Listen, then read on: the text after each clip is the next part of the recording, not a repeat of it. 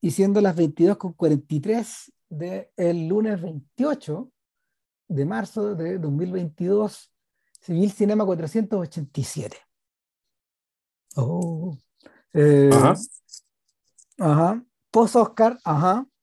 No Ajá. mencionaremos nada de eso. No es necesario. No hace Eh, falta. Sin embargo, la película de hoy día nace a partir, nace a partir de estas nominaciones y de, en parte porque Nightmare Alley de Guillermo del Toro hizo agua, dio jugo, como ustedes quieran ponerle, pero está basada en un filme muy, muy, muy singular.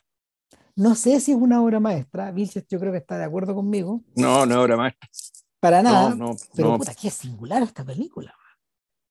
O sea, singularísima. Es, una, es uno de los filmes madre del género noir. Y, y es de estas, de estas- estas típicas películas que son redescubiertas después, esencialmente. Eh, Nightmare Rally es una película de 1947 eh, dirigida, Dirigida por un muñeco llamado Edmund Golding. Claro, un tipo que había recibido, o sea, eh, un tipo que había tocado el cielo al, a principios de- del cine sonoro, eh, dirigiendo a Greta Garbo, a John Crawford, a John Barrymore y a no, sé cuánto, sé cuántas estrellas más en una película llamada Gran Hotel, que a su modo es una inspiración lejana de Gran, de Gran- del Gran Hotel Budapest, eh, pero que eh, Golding a finales de los 40 está terminando su carrera. Eh, está terminando su carrera, está, está cortando las winchas y, y, fin- y sinceramente no sé, no sé muy bien de quién es la idea de, de que Golding adapte eh, el callejón de las almas perdidas, como se llamó en español esta película. O sea, que a su vez es una novela de William Lindsay Gresham, claro, que, que, digamos lo que la, la película del toro lo que hace no es trabajar sobre el guion de, de Jules Furman, con, con el No. que se hizo la película el 47, sino que trabajaron de nuevo sobre la novela original. O sea, es un nuevo guion, claro. Hecho Ahora- por Del Toro con otro muñeco más. Ahora, eh, eh, no, es, es- es- hecha por Del Toro con su señora, con Kim Morgan. Ah, eso, que, ya. que era una crítica de cine eh, relativamente importante, una crítica de cine, programadora y todo. Eh, y claro, de alguna forma, de alguna forma, no sé, pues ellos se acercan como a mediados de, de los 2000 y emprenden también esta aventura de adaptar esta weá juntos, finalmente. Si hay algo, hay, hay una especie como de, hay una especie como de lectura meta de la película, finalmente. Ahí. Bueno, de hecho, es un proyecto de ellos. Eh, Bradley Cooper aparece como productor, Sí, creo que sí. ojo. Pero, pero él no fue, él no, él no, él se sube igual después, ¿cachai? Eh, Me parece raro que no, que no sea un, no fue un entusiasmo de él por pagar por interpretar este papel, sino que básicamente lo reclutaron y por alguna manera, no sé por qué, el tipo decidió convertirse en productor y poner plata, moverse de alguna manera para empujar la obra. Yo creo O- que, yo creo, mira, o tal yo creo- vez tuvo, tuvo hartas ideas a nivel creativo, de modo que lo acreditaron de esa manera también, digamos, más allá de la actuación. Yo creo, Vaya que Coop- uno. yo creo que Cooper está en una fase de su carrera como donde, y donde, tal como hicieron Clooney y Pitt y Brad Pitt en algún momento, eh, intervienen creativamente en todo lo que les, en todo lo que, en todo lo que vuela cerca de ellos. O sea, no todos los proyectos están dirigidos, por ejemplo, por estos compadres, pero, pero casi todo lo que tocan tiene algún input. Eh, curioso, el, dentro, guardando todas las diferencias del caso, Nightmare Rally no es una idea de Edmund Goulding, es un proyecto de Tyrone Power. Y que es un equivalente un poco de, esta clase como de estrellas, pero trasladado al Hollywood clásico. Al, eh, al revés de lo que pasaba con, con actores como Cary Grant o Gary Cooper, eh, Power era un tipo que tenía, tenía el suficiente poder y la influencia como para, para envolverse un poco más.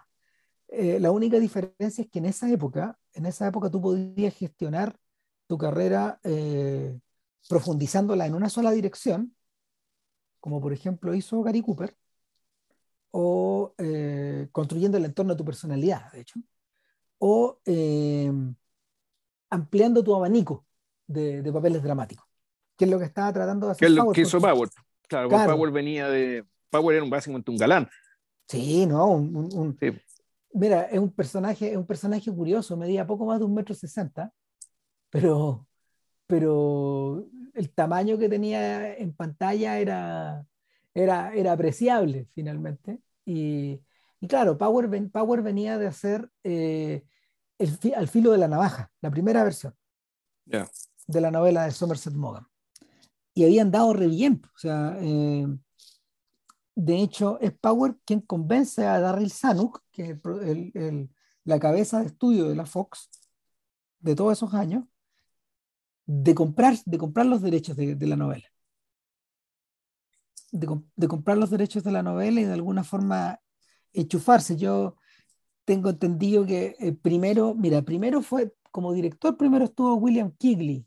William Kigley, que es un, es un artesano de, de la industria de Hollywood, el, crédito más conocido que hoy día tiene Kigley es haber codirigido las aventuras de Robin Hood con Errol Flynn.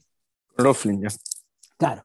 Eh, sin embargo, para principios del 47, eh, el director era otro, era un señor llamado Lloyd Bacon, que Lloyd Bacon eh, es importante en la historia del cine por haber dirigido La calle 42, que es un filme de podcast, de hecho. O sea, pero, pero él es un director de estudio. O sea, el, no, y, no, era, no, es, no es exactamente un director de musicales, sino que el, el, tipo hizo un poco de todo en estos años también. O sea, en realidad las películas más famosas de este gallo, ponte tú, es de Oklahoma Kid, que es, una, es un western con James Cagney y Humphrey Bogart. Y también hizo una película con, con la, la, película más importante Ronald Reagan, que se llama Nut Rockne All American, que es la historia de un, Nut Rockney es como un entrenador importante en, la, en, la, mm, en el fútbol americano. Claro, y, Reagan despega en un papel secundario. Eh, pero claro, esta, gente, esta gente son empleados de estudio, son empleados de la Fox que han trabajado 20 años adentro en el estudio, un poco a la manera de Goulding, y me imagino que la pega llega a las manos de Goulding precisamente por eso. Porque, porque, porque son tipos que en el fondo están haciendo, están, sacando pega. Están sacando pega una detrás de otra. Hay mucha gente que trabajó así en esa época. Eh, en, en, estricto rigor, pareciera ser que el autor de esta historia es un guionista llamado Jules Furtman. A este tipo yo no lo conocía a los otros dos sí. Pero Furtman eh, es importante básicamente por el aporte que hizo, mira, a las siguientes películas. a las siguientes dentro de un, dentro de un abanico gigante. Furman estuvo detrás de Los Muelles de Nueva York y de Shanghai Express, dos películas de Joseph von Sternberg estuvo en el guion de Motín a Bordo, la versión con, ¿cómo se llama? Con, con Clark Gable y Charlotton. Y colaboró al menos en cuatro películas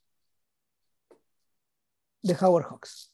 Como en Get It, Solo Los Ángeles tienen alas, Tener y no tener, y The Big Sleep.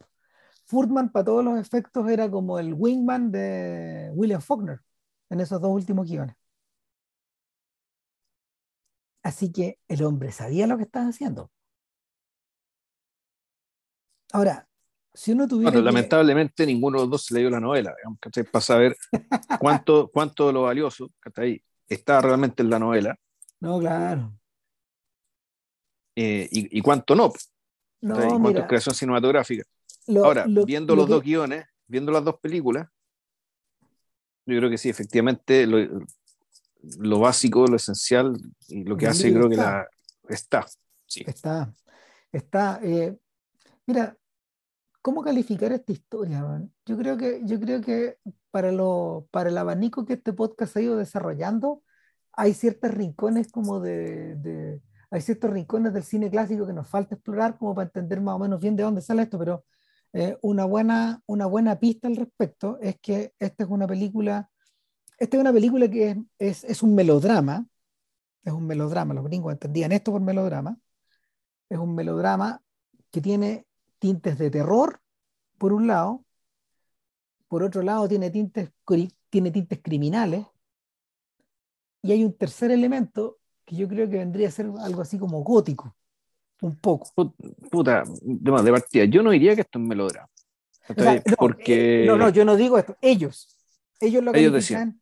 En esa época, el término, el término como para venderte esto, para, ponte tú, para, ofrecérselo a los distribuidores de los cines, a los exhibidores, no, que esto es un melodrama. eso, es lo primero que te habrían dicho. A, nosotros, a nosotros nos resulta marciano. Para nosotros esta es claramente un noir. Claro. Y un noir, un noir puta, emparentado, no sé, ¿cachai? Con las películas de Turner, ¿cachai? Por un lado, efectivamente está esta dimensión de terror, ¿cachai? Eh, eh, donde, lo, donde lo monstruoso está sugerido más que mostrado, ¿cachai? Pero que está. Claro. Que y, y, que es una monstruosidad que que no es física, ¿cachai? Que llega a ser física, ¿cachai? Pero que a los ojos de nosotros como espectadores, ¿cachai? Efectivamente vemos, vemos una persona degradada, ¿cachai? Pero a, los ojos de los espectadores del, del, espectáculo de este circo, efectivamente lo que veían era una bestia. Y, ahí, y, ahí, creo que hay un comentario también respecto de la capacidad de soñación ¿cachai? Que, que genera entretenimiento en general. Mm, nosotros nunca hemos terminado en el podcast de hacer el, el, el link con el, el, link entre esta clase de películas, por ejemplo, y los clásicos del terror de la Universal. Estos clásicos como de blanco y negro que, que emprendieron lo, que emprendió un grupo de migrantes en el fondo. Eran, eran británicos y eran alemanes los que hicieron esas películas. James Whale, Todd Browning, Carl Struss, los tipos que en el fondo los tipos que en el fondo recibieron como el encargo de hacer Drácula, el hombre lobo, el hombre invisible, la momia, bueno, y sobre todo Frankenstein. Claro, voy a contar mitos europeos. Claro, volver a contarlo, y claro, el, el, punto de unión ahí es esta película Freaks de Todd Browning. De Todd Browning. Claro, e, esa, esa es como el gel que mezcla todo. Y que pero, pero, que, pero es que también es una cosa. Porque, sí, sí pero, también es distinto, porque en realidad esta película creo que se parece un poco. Eh, yo creo que es más tributaria es más tributaria a, ¿cómo se llama esto? Freaks, ¿cachai? Que esas otras películas, porque mal que mal, Freaks, ¿cuál es el tema? Freaks lo que hace, claro, es, una, es sobre monstruos, pero es una sociedad de monstruos. Así es. Que es completamente distinto, digamos, al, al, a, todas las otras, a todas las otras películas que hablamos, que son básicamente monstruos eh, causando disrupción o interrumpiendo o alterando una sociedad no, no, no monstruosa, digamos, una sociedad humana. Exacto, ahora, ¿qué lo, pero cuál, cuál, era la, era, ¿cuál era la propuesta de los... La propuesta de los monstruos del Universal, en el fondo, era que tenías este horror europeo eh, incubado a través de las narraciones, a través de los mitos, a través de las leyendas, a través del boca a boca, pero... Y de, y literatura. Claro, pero básicamente en todas ellas eh, se revelaba que los monstruos no solo eran los tipos cuya, cuyo físico era el, era el, el transformado, o el monstruoso o el, o el extraterreno, sino que al mismo tiempo el resto de las personas también tenían esa cualidad. Ahora, ¿qué pasa con Freaks? En Freaks la conexión es evidente y, y, hay, una, y, hay, y hay un elemento extra, el carnaval, como le llaman los gringos. El, el, carnaval, esta idea de que esto, esto, esto, este, grupo, este grupo de seres monstruosos está integrado a la sociedad del espectáculo, que finalmente es un trasunto de la sociedad de la gente, de las personas. Y bueno, y que también está ahora, y uno podría pensar que aquí hay otra, otra cosa. El, el, carnaval, en su origen medieval, era, una, era un periodo acotado de tiempo, ¿ya? donde básicamente se permitía, se toleraba y se alentaba en realidad la subversión del orden social para básicamente calmar las energías, servía como chimenea para todo el resto del año el fondo, el, el carnaval como, el, como, como, una especie de chimenea social pues, para, botar la, para botar la presión por un tiempo. De modo que la sociedad pudiera funcionar con normalidad el, resto, el, resto, el resto del año, el, el, resto del tiempo. En cambio, además, se da, se da, que, que, se da que, que estas instituciones lo que hacen es no restringir el carnaval en el tiempo, sino que sacarlo de la sociedad y convertirlo en un show itinerante donde la gente eh, básicamente paga por entrar en este carnaval. Hay varias versiones del carnaval. Eh, está el carnaval integrado a una, a una, a una suerte, a ver, una suerte como de historia, una suerte como de, historia, de, historia paralela o de historia, imaginada de, de, Estados Unidos, como por ejemplo el carnaval que armó Buffalo Bill y su circo del oeste. O por otro lado está el carnaval, está la feria, el zoológico, los zoológicos y eh, los circos de Barnum, que de alguna forma son la fusión finisecular de, de, de todos estos impulsos. Está todo ahí. Están los freaks, están las curiosidades, está el zoológico, está el circo. Eh, ahora, el, el, carnaval de Nightmare Rally, eh, que, va, que va girando de ciudad en ciudad, es notoriamente, es notoriamente, ¿cómo se llama?, parasitario por un lado, y, y ¿cómo se llama?, y regional o pueblerino por otro. Es un lugar donde finalmente, donde vaya, donde vaya a dejar tus huesitos ¿no? o, o tu carrera, pero no la desarrollas ahí. Entonces, el, lo, que, lo, que toma, lo, que, lo que aparentemente toma el libro es esta idea y introduce, introduce a, un, a, un, a un drifter, a un, a un extraño, a un, a un, sujeto que viene de afuera, en el fondo, para, para, para, poder, para, poder, para poder comenzar su historia. Y ese sujeto, ese sujeto es Stan Carlyle. Stan Carlyle eh, es, un tipo que, es un tipo que viene con un pasado medio borroso, probablemente algún crimen achacado a su persona. Eh, es un sujeto que bien posiblemente, el nombre que nos estén dando no es su nombre real, y que en cierta forma su condición de, su condición de vagabundo, que es un vagabundo que de alguna manera está heredado de estos vagabundos de, de la era de la depresión. De la depresión, pues sí. Ahora, esto es integrado a este carnaval. Sí. Ahora, la película me da la impresión de que igual un poco una película de época, es decir, no transcurre en 1947. No. El recuerdo que tengo, que transcurre un poco antes, es decir, esto podría ser ya en los años 30. Puede ser en el corazón la, de la depresión. Exacto, cuando la depresión, la depresión todavía golpea. A modo de, para, bueno, la película del toro la hace, hace que esta película sea más consciente de la época en la que se encuentra. Eh, yo creo que pone un, pone un acento respecto al rol social que tenía el entretenimiento en cualquiera de sus formas en la época de, en la época de depresión. Claro. Pero además la vincula ¿cachai? con el, con el inicio de la guerra mundial. En el fondo, esta película transcurre entre que comienza la guerra y hasta que Estados Unidos ingresa en la guerra. La película del toro. Exacto. Eh, está en ese sentido que la película del toro, yo cuando, cuando la empecé a ver, yo dije, a ver, esto, esto tiene una triple ligazón, pues, tiene la ligazón con, tiene la ligazón con el filme de Del Toro inmediatamente anterior, que es La forma del agua. Son filmes góticos, son filmes, son filmes súper trabajados. Eh, es la clase de película a la que Tim Burton debió haber aspirado a hacer algún día, porque él introdujo todos estos códigos eh, en el cine de los 90 y de principios de los 2000 y después simplemente se entregó al mercado. Pero este, esta es la clase de películas que, que Barton debería haber terminado haciendo, de hecho. Y en tercer si se hubiera tomado serio a sí mismo, sí. Claro. Y en tercer lugar, esta es una película que es enormemente tributaria de, de Shatter Island y este impulso de Scorsese por, por, por, de, algún, por de alguna forma abordar, el, abordar este pasado estadounidense, establecer coordenadas de crítica social asociadas y de alguna forma eh, releer cierta parte del siglo XX en esos términos, reinterpretarla en clave barroca. Mm. Ram, yo creo que hay una cuarta película, que es del mismo actor, que yo creo que está... Ah, sí. Esto que, estamos, esto que estamos viendo es... Crimson Peak. No, El Espinazo del Diablo. En el fondo, ah, el, el, el, perfil, el perfil de aquel que no debió nacer. Yo creo que el personaje es tanto... El, Stan Carlyle es una continuación de, de, de, de Baristo. El personaje maldito interpretado por Noriega en, en, esa película que además está hermanado con, puta, con el monstruo, el monstruo en el frasco.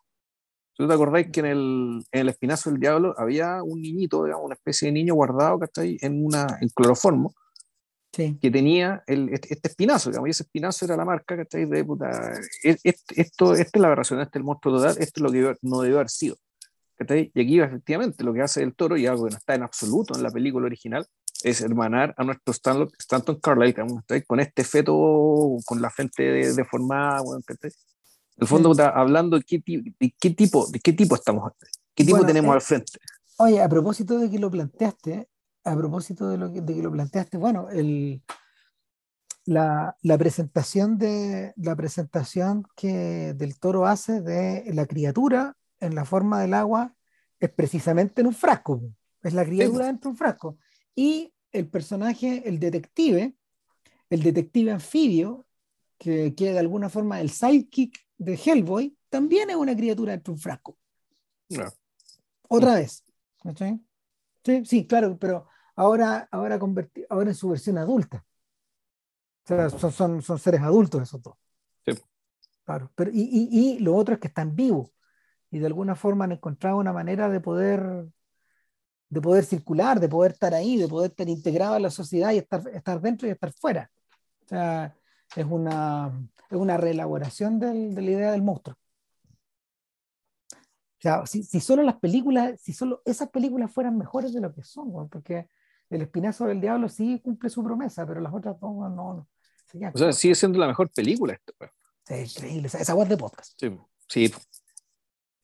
Así que, si queremos tirar la cadena, habría que empezar por ahí. Sí, de hecho. Mm. Ahora, eh, qué bueno el apunte, porque eh, el, mundo, el mundo de Nightmare Rally 2021 aparece mucho más habitado pero paradójicamente, habitado por personajes que no se sienten, no se sienten conseguidos, o sea, personajes que no se sienten conseguidos ni logrados en sus dimensiones de humanidad, o sea, hay mucha más gente, pero está toda bosquejada. Ah, por el contrario, la película. Y teniendo más tiempo. Y teniendo, más tiempo. Teniendo 40 minutos más, Sí, pues entonces ahí está, ahí está el mote, weón.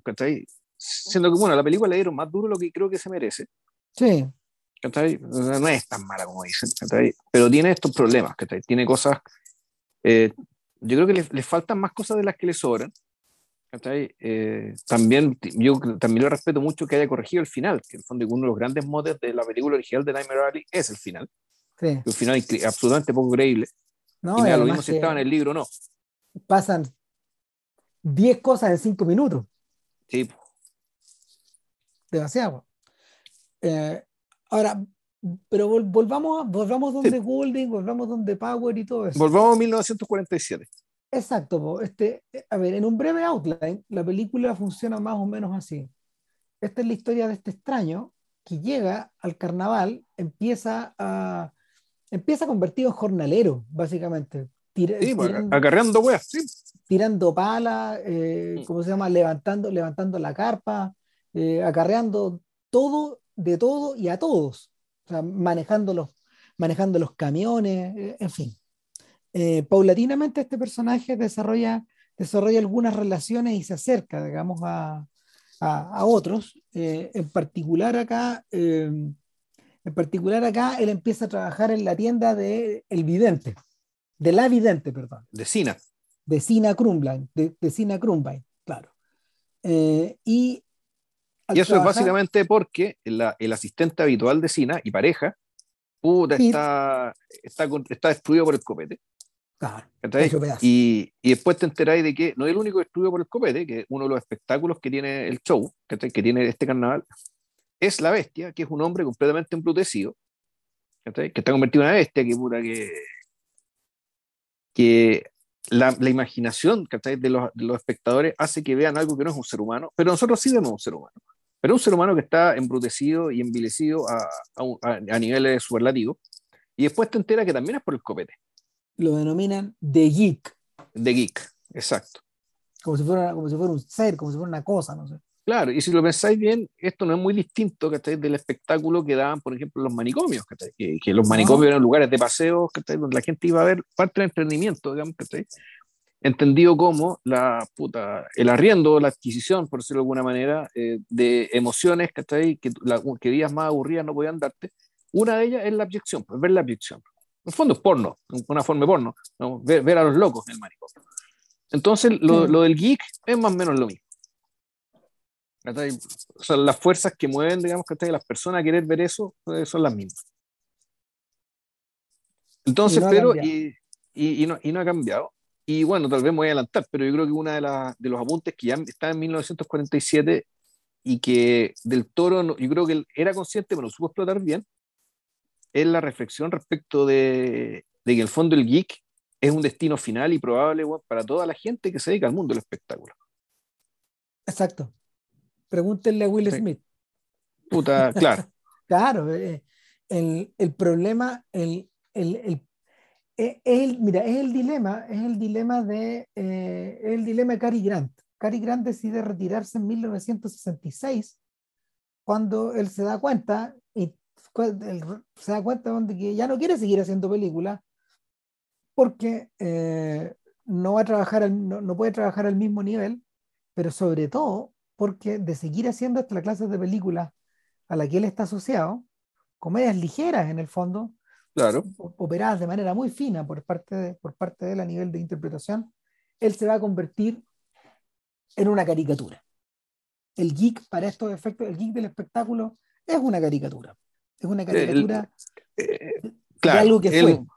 El momento en que el, en cierto sentido, cuando el futbolista dice, puta, no, yo no, uno se ríe del fútbol cuando el fútbol te abandona a ti.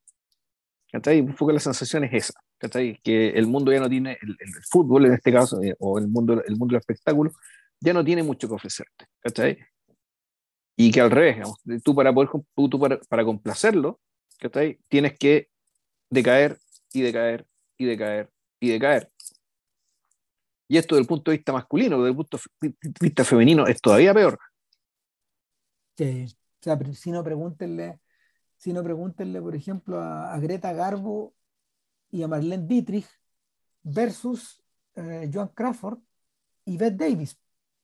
Las dos primeras eligieron retirarse de la pantalla precisamente cuando, cuando su idea de sí misma se quiebra. las otras dos continúan actuando hasta el final de su vida y de alguna forma quedan atrapadas por el estigma de estar asociadas a papeles que a papeles que cada vez más que, que, cada vez más lindan con lo grotesco. O sea, en la práctica las convierten en brujas. Sí, sí. O sea, de hecho, esa es una de las razones por las que La ballenas de agosto, por ejemplo, esta película con Vincent Price, con, con Lillian Gish y con Bette Davis, eh, es una obra milagrosa, porque Lindsay, Lindsay Anderson decidió mirar a esta gente de acuerdo a sus propios términos, no de acuerdo a su pasado en la historia del cine.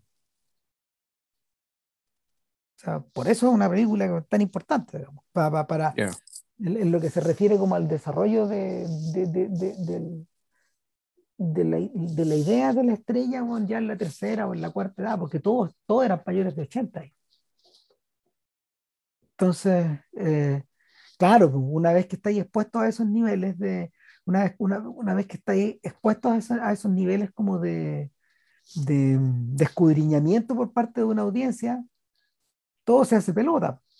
El, y, y bueno, ocurre con Pete, que Pete entra quebrado en esta historia, y Sina, esta mujer que alguna vez fue la ayudante de él, ahora los papeles se invirtieron, es la que está a cargo de, es la que está a cargo de poner comida en la mesa para los dos, en este lugar tan pequeño. Ahora, ¿qué es lo que pasa? Frecuentemente, frecuentemente Stan escucha en la conversación de los dos, en lo que él le dicen, que alguna vez tuvieron un show de primer nivel, un show, eh, un show adentro de hoteles, adentro de teatros, en fin, y consistía en un show de adivinación eh, creado a partir de un código muy complejo que Pitt había desarrollado y que es infalible.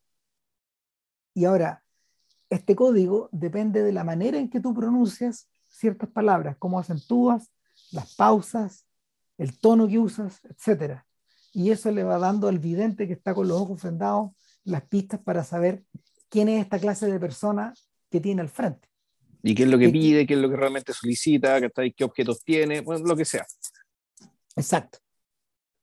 Eh, eh, bueno, Stanton lo primero que quiere, o sea, lo primero que se le ocurre es que, bueno, ustedes chiquillos deberían volver. Y ella le dice, es que no tengo un ayudante que me permita hacer esto, le dice ella.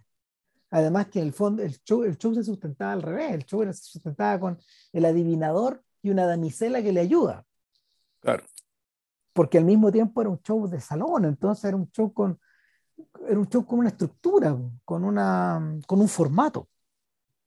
Y Pete ya no, ya no puede hacer eso. Pete, está, ya, está, ya, está, está tomando el raspado de la olla. Eh, ahora bien, es ahí donde el demonio entra en esta historia. Porque Stanton de alguna forma empuja a que el código le llegue a sus manos. El Stanton, bueno, de partida queda bien claro de que el fondo, el, él lo que hace es acercarse siendo un buen atractivo, porque Styron Power se, se, aproxima a Sina, que es una mujer un poco mayor, pero sexualmente activa, uno presume. Y, y, y, la, y, la, película es bien sutil, pero bien clara para decirte que ellos son amantes, cosa que en la película del toro no se logra. Hay una cierta sugerencia, está, pero no está, bien, no está bien conseguido.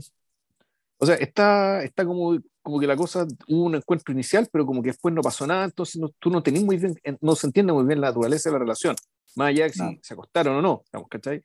Que eso es lo de menos, lo importante es qué tipo de relación había entre ellos. En el caso de, en el caso de la película de 1947, la cosa funciona harto mejor.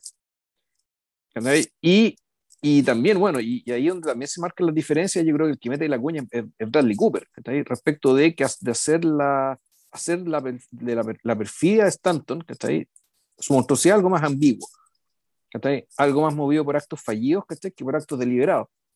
El, uno, el, personaje de Powell yo creo que está, es mucho más decididamente una cucaracha, digamos, y que las cosas que ocurren y que, él, y que hace que pasen son deliberadas. Como por ejemplo, puta, deshacerse de Pete, fingiendo que confundió el copete que le dio, en vez de darle copete normal, le dio licor de madera, que ocupaba poco menos que como barniz. Y que si tomáis de eso te morís intoxicado, cosa que efectivamente es lo que le ocurrió al pobre Pete. Claro, en el caso de del Stanton de, del 47, lo que hace este tipo es comprarse, el, comprarse ¿cómo se llama? El moonshine, que, que, era el, que era el licor destilado a la mala, para él, para él y eh, probablemente con, el, con, con, la intención de darle de a poco a Pete para que vaya soltando, se le vaya soltando la boca, pero se le confunden las botellas en un, momento donde lo guardan y él saca el barniz sin darse cuenta. Yo tengo la impresión de que él en algún momento como que duda y se da cuenta de que la cuestión es el barniz y decide matarlo. Que no es un accidente. Y puede ser, sí, también. también pensé eso.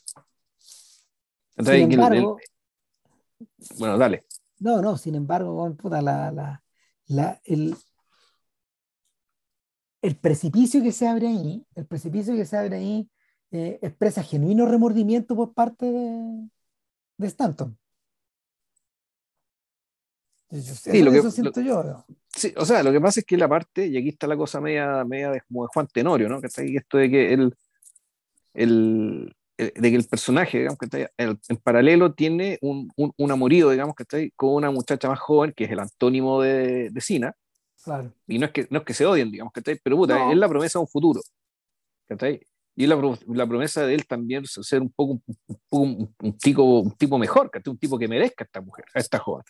Porque esta joven efectivamente es una buena persona. La, chiquilla, ¿cómo era que se llamaba? Eh, se llamaba Molly. Era claro. Claro. Molly eh, Colin Grace se llama la actriz. Claro, y para todos estos efectos, Molly es una suerte como de, de chiquilla de muy buen ver y al mismo tiempo de muy buen corazón. Claro. Eh, y que, algo ingenua.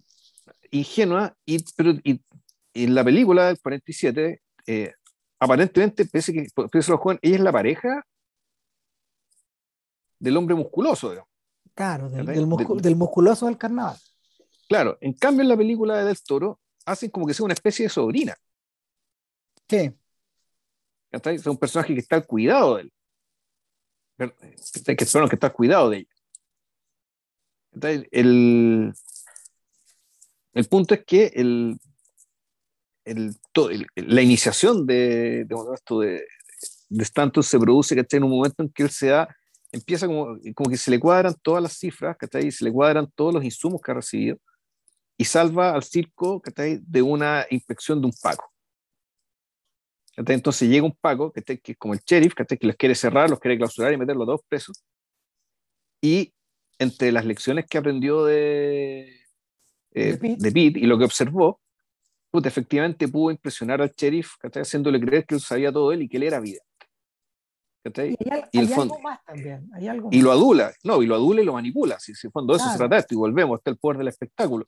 Si toda esta película, y eso yo creo que como a mí el gran valor de la película, aparte de su, de su tono noir, digamos, es, es, es, la, es, la, es la permanente reflexión acerca de qué estamos haciendo aquí. ¿Qué tipo de gente somos? ¿Qué tipo de gente es nuestro público? ¿Qué poder tenemos sobre nuestro público? Bueno, no es muy distinto a lo que pasa con Gran Hotel, a todo esto. Porque el Gran Hotel trabaja sobre esa premisa que le gusta a Zizek, en el fondo, y que él ilustra, que él ilustra en su película en uno de estos ¿cómo se llama? En una de estas guías del perverso. La guía del perverso, sí. Claro, eh, a, través de la imagen del tren que tiene eh, una película al interior de cada cabina en el vagón. Claro, la, la, premisa de Gran Hotel es que adentro de cada pieza del Gran Hotel hay una película. Y esa película está protagonizada por las más grandes estrellas de su época. Unos rostros que tú no puedes dejar de mirar. Mm. O sea, esa es la premisa que el, el mundo está dentro del hotel. Y, y, es un mundo que es un mundo, es un mundo por el que tú pagas para poder abrir, entreabrir la puerta y mirar por, y mirar por la por la ranura, por la abertura. Acá lo que ocurre eh, es, un poco, es un poco el revés. Tú estás pagando acá para contemplar cómo un sujeto, en el fondo, utiliza ese poder del espectáculo para situarse él al medio y ser el objeto de las miradas de los otros. en ese sentido, en ese sentido, Stanton entiende instintivamente que él es la estrella de su propia historia y, manipula las percepciones de todos los otros, incluyendo la de Molly, para que de alguna forma lo, lo ayuden en esta carrera hacia el tope. Eh, hay diversas películas en Hollywood que tratan sobre esta idea. Eh, no todas son buenas. Eh, el cantante de jazz, por ejemplo, es, icónica efectivamente porque establece, establece esta misma, esta, esta, premisa está, esta premisa está trabajada desde el punto de vista de la relación padre-hijo y del de la continuación o el rompimiento con la tradición dentro del mundo en el cual fuiste criado. Por ejemplo, eh, en el caso de en el caso de A Facing the Crowd de Delia Kazan, lo que tú tienes también es un personaje como el de Andy Griffith, que es como, que es como Stanton, que es un sujeto que eh, de ser como una suerte de Elvis, guitarra en mano, no sé, un poeta popular, se convierte en un político, en una figura de televisión, finalmente eh, en un posible candidato a algo, antes de ser desenmascarado, antes de que la ilusión se deshaga.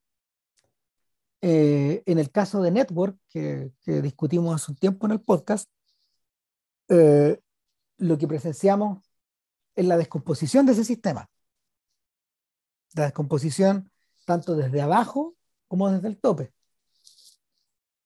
Acá, acá eh, de alguna manera somos testigos de una versión muy apretada de, de, este, de esta suerte como de, de, esta suerte como de camino, de esta escalera al cielo, en el que, en el que nuestro personaje eh, va agarrando al vuelito todas las olas que lo impulsan hacia arriba.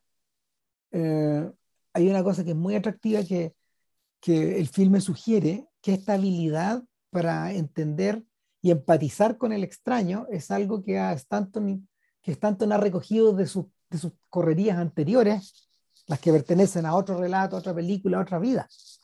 No, no, pertenecen, pertenecen al, un poco al mito, a la opacidad. Claro. En cambio, bueno, del toro, yo creo que también es con interés de Cooper, ¿cachai? El, lo que hacen es tratar de descifrar eso.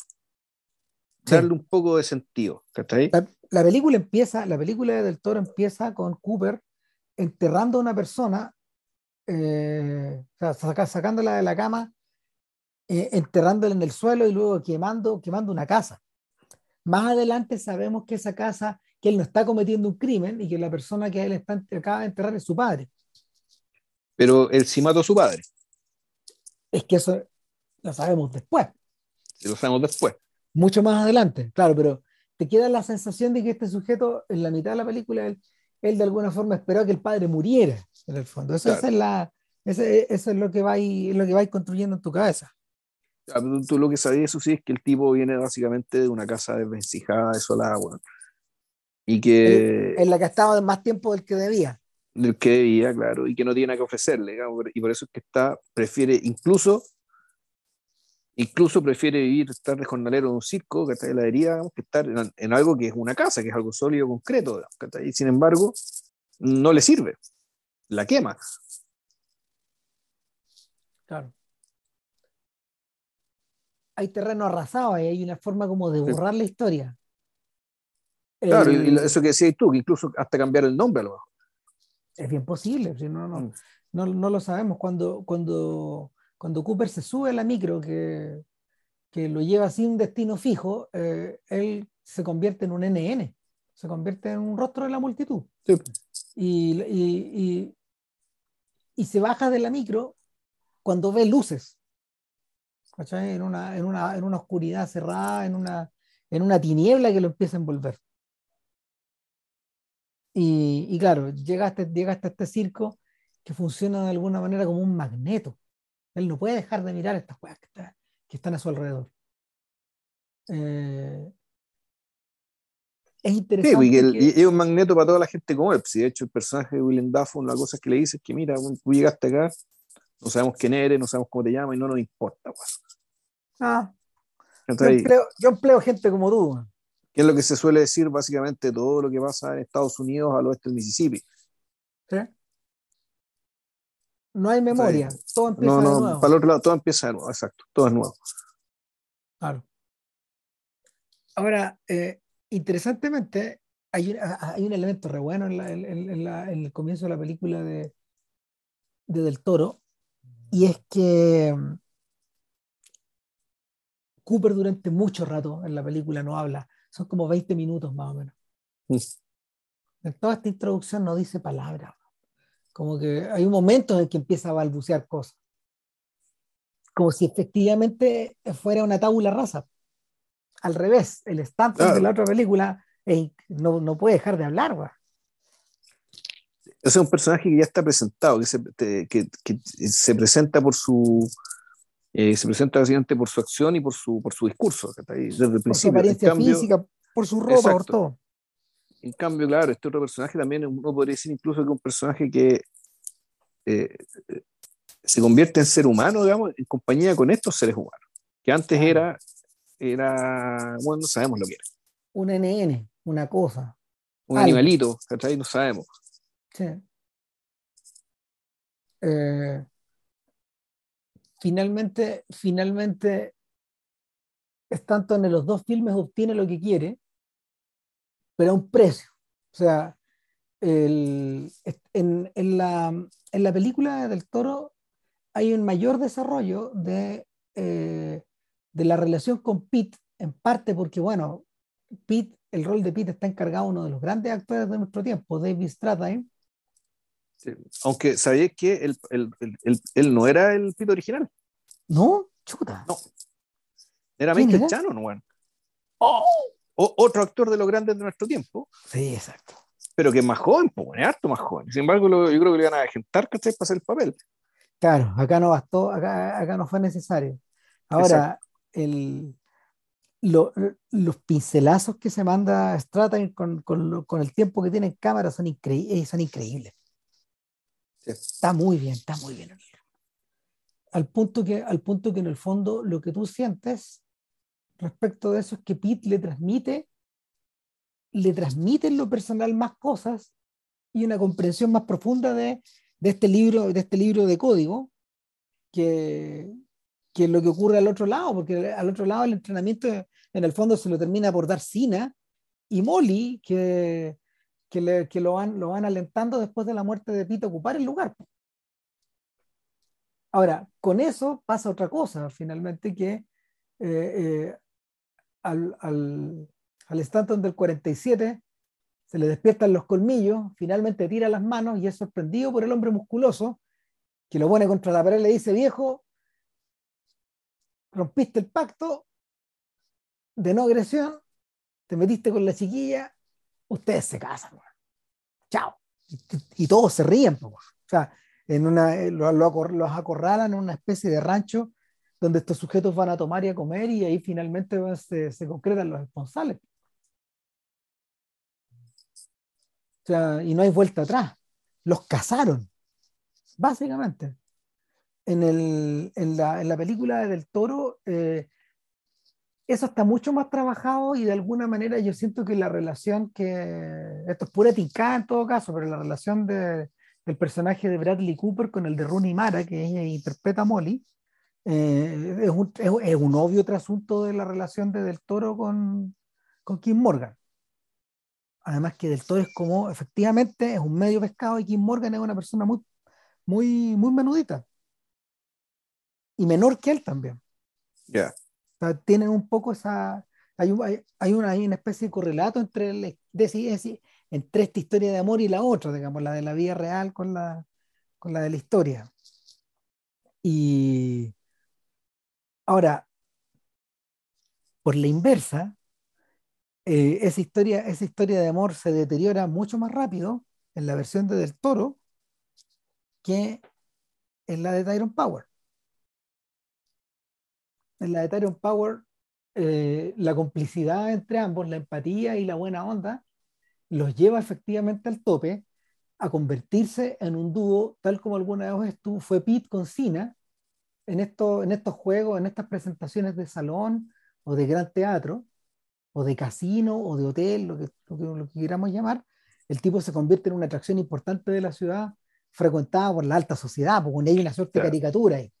Sí, una ciudad que en el caso de la película de, del 47 es Chicago, es claramente Chicago. Sí.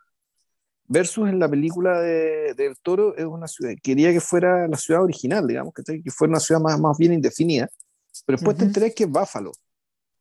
¡Wow! Y, y, y no está muy aludida, po. No, po. O sea, el total que es Buffalo porque hay un edificio que es como bien típico, ¿cachai? Que la gente gringa sabe, ah, este edificio, este edificio es de Buffalo. Es de por ahí, pero, claro. Pero, y en algún momento nombran Buffalo, eso sí. Claro. Cuando sale el tema de la noticia en la radio, ¿cachai? Del suicidio y todo este, todo este personaje extra, toda esta historia paralela extra, ¿cachai? Que yo creo que sí está en la novela y que en la, la película original cortaron. Claro. Es la, es la. Ya. Pero, puede ser, puede ser posible. En, en, en, cualquier caso, en cualquier caso, claro, el, el esta, este, este, carnaval que, este carnaval que circulaba por el sur, en el fondo, porque esa es la, la sensación sí. eh, de, de, los Estados Unidos, claro, el, el, Stanton busca irse al norte, busca, irse, busca subir el Mississippi y ir donde están las lucas, igual que los bluseros. Claro, salir, y del, la, salir del hoyo, salir del sur. Y, de hecho, y efectivamente, doña Lina Nuestro, que vimos la película del toro, la vimos juntos. Es que en toda esta segunda parte siempre está nevando. Siempre es invierno, ¿verdad? Siempre invierno, exacto. Entonces tú decías, bueno, esto, esto es el norte. ¿Cachai? Aquí está el frío, aquí está la plata también. Aquí están los abrigos de pieles. Eh, claro. ¿cachai? Versus, ¿cachai? Lo, que era un clima completamente distinto, lo que digamos. Que era agreste, ¿cachai? Pero un poco más o menos amable en términos climáticos hay una advertencia que hemos, no hemos mencionado y que tanto Pitt como Sina le hacen a los diversos, a los dos Stanton. Eh, y es que hagas lo que hagas, tengas la plata y el reconocimiento que tengas, jamás transformes tu, eh, tu acto de adivinación en lo que ellos denominan un spook show. Un spook show. un show de espiritismo. Eh, Exactamente, un show, un show, de, un show de espectro, un show de fantasma. un show de espíritus chocarreros, como dirían los mexicanos. Ah, no, y el otro, y, y, y, la otra advertencia, que yo creo que no me acuerdo si estaba tan explícita en la primera película, pero la del toro está clarísima, era, weón, no te creáis la mierda que vendís, weón. Sí. Tú no, tú no tenés poderes, weón. Parece que los tienes. Tú necesitas creer que los tienes para ser convincente con el show, pero no des el paso de creer que tú puedes. De que tú sabes. Esto no es voluntarismo, esto es show business. Esto es business que requiere un método de rigor, y parte del rigor consiste en el autocontrol. Entonces uno podría entender que en realidad toda la caída de... Y aquí ya nos vamos con los spoilers nomás, Porque vamos a subir que vieron la película, al menos la, de, la del toro, que la caída de, de Stanton, No se debe tanto al, a que, puta, a que el fondo arrastró a, a, Molly a hacer este show decadente, digamos, de impersonar una muerta, un fantasma, delante del, del pez gordo, de la gran presa a la cual está esquilmando, sino que tiene que ver precisamente con haberse atrevido a creer, eh, ¿cómo se llama esto? A, a, manipular y a decirle a Lilith, que es la psicóloga, digamos, que es la antagonista de esta historia. Que vamos a hablar de ella. Que vamos a hablar de ella, que está ahí, eh, donde este buen pierde el control, pues, y empieza a hablar de más y empieza, y empieza a creer que el buen efectivamente sabía más, que tenía poderes para saber más que los demás. O sea, el caso de, como suele ser, y era esperable, digamos, que el, el, el, caso de Stanton es un caso de Ibris. Otro más, pero en realidad, y, y, tal vez uno puede decir que son más de uno, que se manifestó de más de una forma. Pero al final lo que lo hace caer es eso. Sí, su voluntad de poder o de poder, o eh, claro, o incluso, y a veces ni siquiera como, no es poder, es poder sobre el otro, pero también su, su poder de hacer cosas, ¿cachai? Sí, pues. El, a la, la, película, de hecho, podría, podría haber ido más lejos, y, y, entrar como en el terreno de The Apostle o de The Master.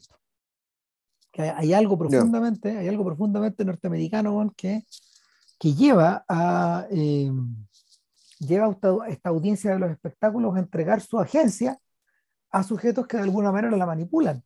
Sí, pues si uno podría pensar que eh, América es territorio bíblico, entonces en el fondo en cualquier momento sale un nuevo Isaías o entonces el nuevo profeta. Yo creo que esa es como la...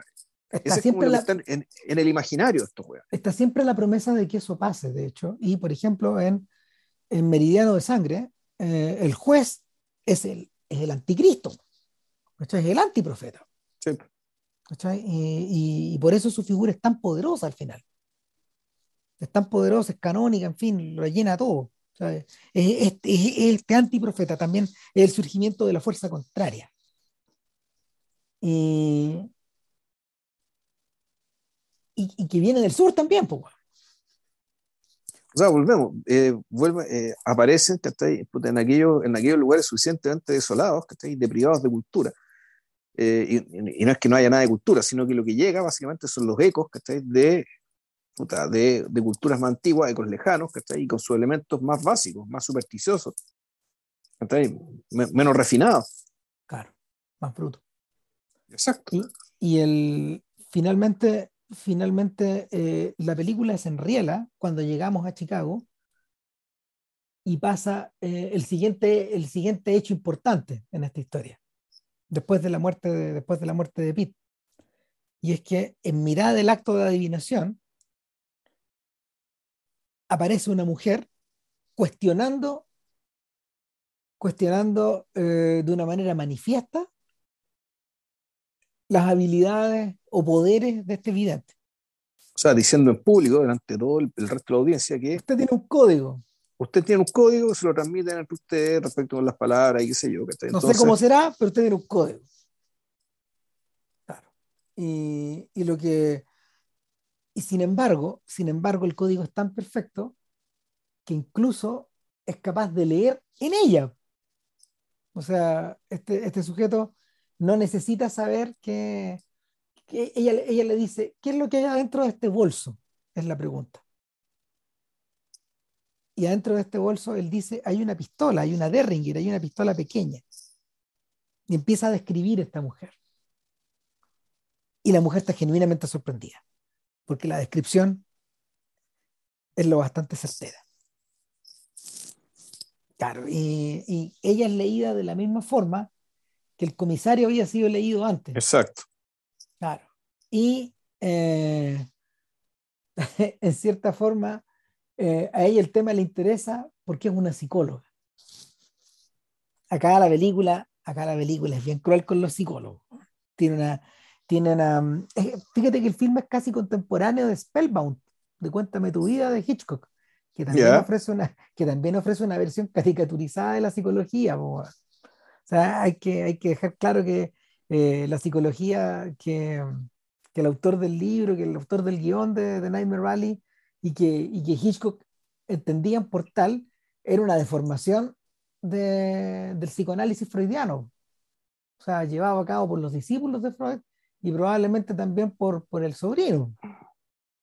Puta, el, puede entenderse también como una, como una amenaza, básicamente que entendieron esta cosa nueva, como una amenaza, esto de ponerle nombres, ponerle nombres a personajes dentro de ti, ¿cachai? tratar de interpretar tu comportamiento y, y, y, guiar tu comportamiento, yo creo que era, era una disciplina objeto, objeto de sospecha mm. y de fascinación también.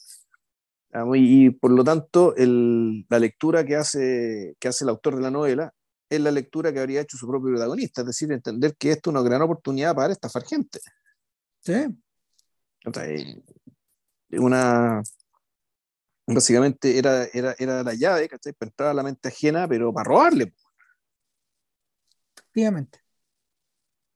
Entonces, el, entonces aquí lo que ocurre ¿cachai? es que el, es, es, donde creo que es la primera vez ¿cachai? Donde el, en que eh, puta, Stanton se encuentra con un igual. Claro. Porque Sina era una maestra, pero al mismo tiempo no era un igual. Nunca, le, nunca no, no, no, le, no, tenía esta, como se, esta aproximación reverente, digamos, que sino que más bien era un recurso. A Molly sí la quiere, pero no la considera un igual. Tampoco. Eso es subordinado. Y, pero se encuentra, se encuentra con esta mujer, con Lilith, la psicóloga. Esta es un igual y es una, eventualmente una socia. Y es, allí, y allí donde está eh, incoada hasta el fondo la matriz del noir. Claro, porque, hay la, una fan fatal de, de, manual. Cabal, cabal, claro. No, y peor que una fan fatal, una fan fatal que aparte del poder de seducción, que tiene el, el conocimiento. Exactamente. O sea, es un paso más allá. Y eso hace, de hecho, en ese punto al filme increíblemente atractivo. Porque tú decís, ah, de acá empiezan a salir, de acá empieza a salir este arquetipo. O sea, este claro, construido a partir de una multitud de películas, pero esta es una. o sea, yo creo que esta es una, una de las que definen el, el, el, tipo de fan fatal, que es este. Yo creo que ha, ha habido antes otras, ¿cachai? Donde, con, pues, no sé, pues, ¿Ditur de qué año era? Un par de años antes. Un par de años antes, claro. La, el, el, personaje femenino de Tour también eh, era una especie de fan fatal, pero, lo que le, pero era igual de peligroso que una fan fatal, pero no tenía el autocontrol ni el autodominio. No, pues, y, en el caso de. era una fiera, literalmente. Del personaje de Barbara Stanwyck, por ejemplo, en Double Indemnity de Billy Wilder, eh, ella es una socia y se plantea como socia del principio, ¿te acordáis? Sí, más o menos. No, la que le, ofrece a Fred sí. Murray, viejo, vámonos a media, la indemnización, si matamos a mi marido doble, tú te quedas con una indemnización, yo me quedo con la otra, 50 y 50. Es una socia, es un igual. Claro. Las cosas salen mal por otras razones, pero es un igual. Entonces, hay varios, hay varios de estos modelos, pero este claramente es uno. O sea, y, y es, es terriblemente interesante por el, por el agregado de, por el agregado de que es un personaje que eh, desde la psicología ella también manipula, ella también controla, ella también eh, no, y, interesa a los otros. Un personaje, no solo eso, sino que un, un personaje que, por ejemplo, tiene control sobre la tecnología, que está rodeada de objetos, de un, fondo que una gran red, que, que, le, que le permite Puta, lograr lo que quiere, en este caso llegar a los secretos de la gente, tenerlos registrados, tenerlos grabados, y puta, saber ocuparlos, ¿cachai? Gracias a, a este nuevo, esta nueva herramienta que encontró. ¿cachai? Porque en el fondo, puta, tú decís el, uno viendo ya con el diario del lunes, ¿cachai? tú entiendes que el, eh, era, era, nominalmente era era una, sociedad, pero en la práctica lo que estaba ocurriendo era que Stanton Carlyle, digamos, ¿cachai? Era otra herramienta más de esta mujer. Claro. El, el gran error, el gran error, creo yo, de, de, Del Toro es precisamente no trabajar más este personaje. Porque ya, ya bueno, uno, uno, uno de los errores menores de la película es que la importancia de Sina en la historia de, de 2021 eh, está muy castigada por el tiempo que, por el metraje que tiene en pantalla. Yo le decía a JP eh, ayer cuando estábamos hablando por teléfono que mi tica era que eh, en, el, en, el, filme, el filme de Del Toro, que ya es largo, 150 minutos fracción, un poco más, eh, yo creo que tiene media hora de menos, por lo menos.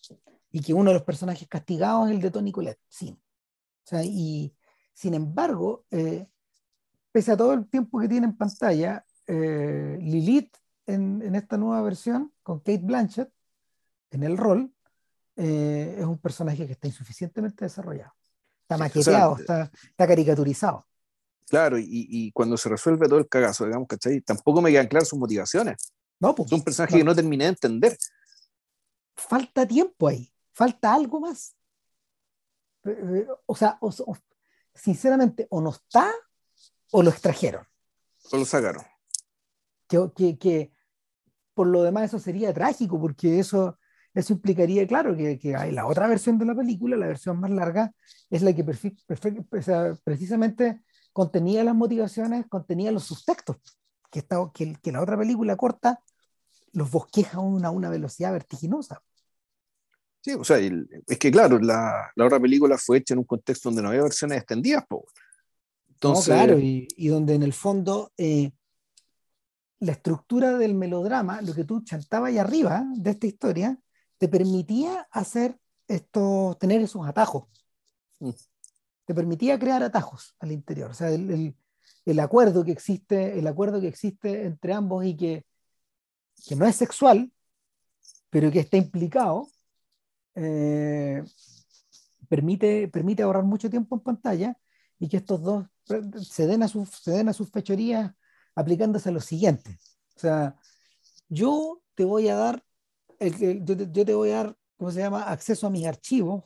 Información de mis pacientes, claro. Exactamente, y tú vas a usar eso para, ya no solo para adivinar, sino que vamos a influenciar, vamos a cambiar ciertas cosas, vamos a hacer que estos tipos trabajen para nosotros, ¿no? básicamente. Te pasaste, una gran idea, po. Sí, po. diabólica. Mira, si en el fondo eh, eh, lo que están haciendo es control eh, es control social a partir de la élite, o sea, lo que, lo que, lo que sí. se pretende hacer, digamos, con, la, con los medios de masa, ¿cachai? Es controlar literalmente las masas, pero tú decís, bueno, ¿y para qué controlar las masas? Bueno, si es más simple, teniendo los secretos de la élite, bueno, ¿cachai? Puta, controlarla, haciéndola escuchar lo que quieren escuchar. Exacto. Eh, bien subversiva la, ¿cómo se llama? La premisa. Sí, es bien tirada y eh, eh, es bastante tirada y, y, y bueno, y, y, la otra consecuencia, ¿cachai? el otro corolario más bien es que, y que sin embargo los principios, ¿cachai? sin importar si se trata del hito o se trata del pueblo, los principios del entretenimiento son los mismos, igual aplican. Son los mismos, es matar, es, sea, matar el abur, es matar el aburrimiento. Eh... Puta, el aburrimiento, el vacío, la pena, ¿cachai? Claro. hay, hay, no, no, es solo aburrimiento lo que hay ahí. No, es más, como te no, dando cuenta razón. después. Sí. No, claro, en principio es aburrimiento, es entretención, pero luego, luego cuando ya, cuando están involucradas las emociones, cuando están involucrados el pasado, las pérdidas, los muertos en el fondo, claro. Eh, está jugando, está jugando, está jugando con la fibra emocional de la gente y en ese punto donde todo se convierte en un spook show. Ahora, eh, la conexión con los telepredicadores es, es, directa, por un lado. La conexión con el mundo de los, de los adivinos es directa también. Sí. Pero al mismo tiempo, la conexión con el mundo del cine también es directa. Yo también es directa. Eso, eso, es lo que le interesa del toro, de hecho. Ahí. O sea, bueno, como te decía, eso ya estaba en la película original.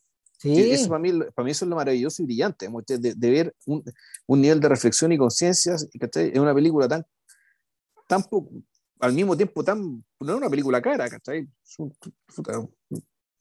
Tampoco una película clase B, digamos, ¿cachai? Pero puta, dentro de todo una película casi modesta. ¿Cachai? Sin embargo, tenía una ambición artística y cognoscitiva, por decirlo así, cognitiva, puta mayor, weón. No, los tipos, Muy grande. Que están, los tipos que están involucrados, en el fondo, eso es la weá. O sea, lo, la gente, la gente que hace los decorados, los que iluminan, todo tiene el tamaño que debe, que no, no, no, no excede, no excede los horizontes de la película todo tiene el tamaño que, corresponde. Ahora, eh, pero yo creo que, y aquí entramos al tema de, eh, del tema, el tema estético, el tema de, por qué Del Toro tomó esta película y por qué la hizo como la hizo. Y creo que es porque él está consciente de algo que yo también noteo, que al menos me parece a mí, que la película es visualmente pobre, ahí Para lo que su trama y sus ambiciones eh, intelectuales o ideológicas tenían. Bueno, es, es, lo que le pasa, es lo que le pasa a todos los proto-noir. O sea, la, el, el, elemento que los noir heredan del, del, de los maestros del horror es precisamente la influencia de los alemanes. Eh, y, que, y, que, acá no está.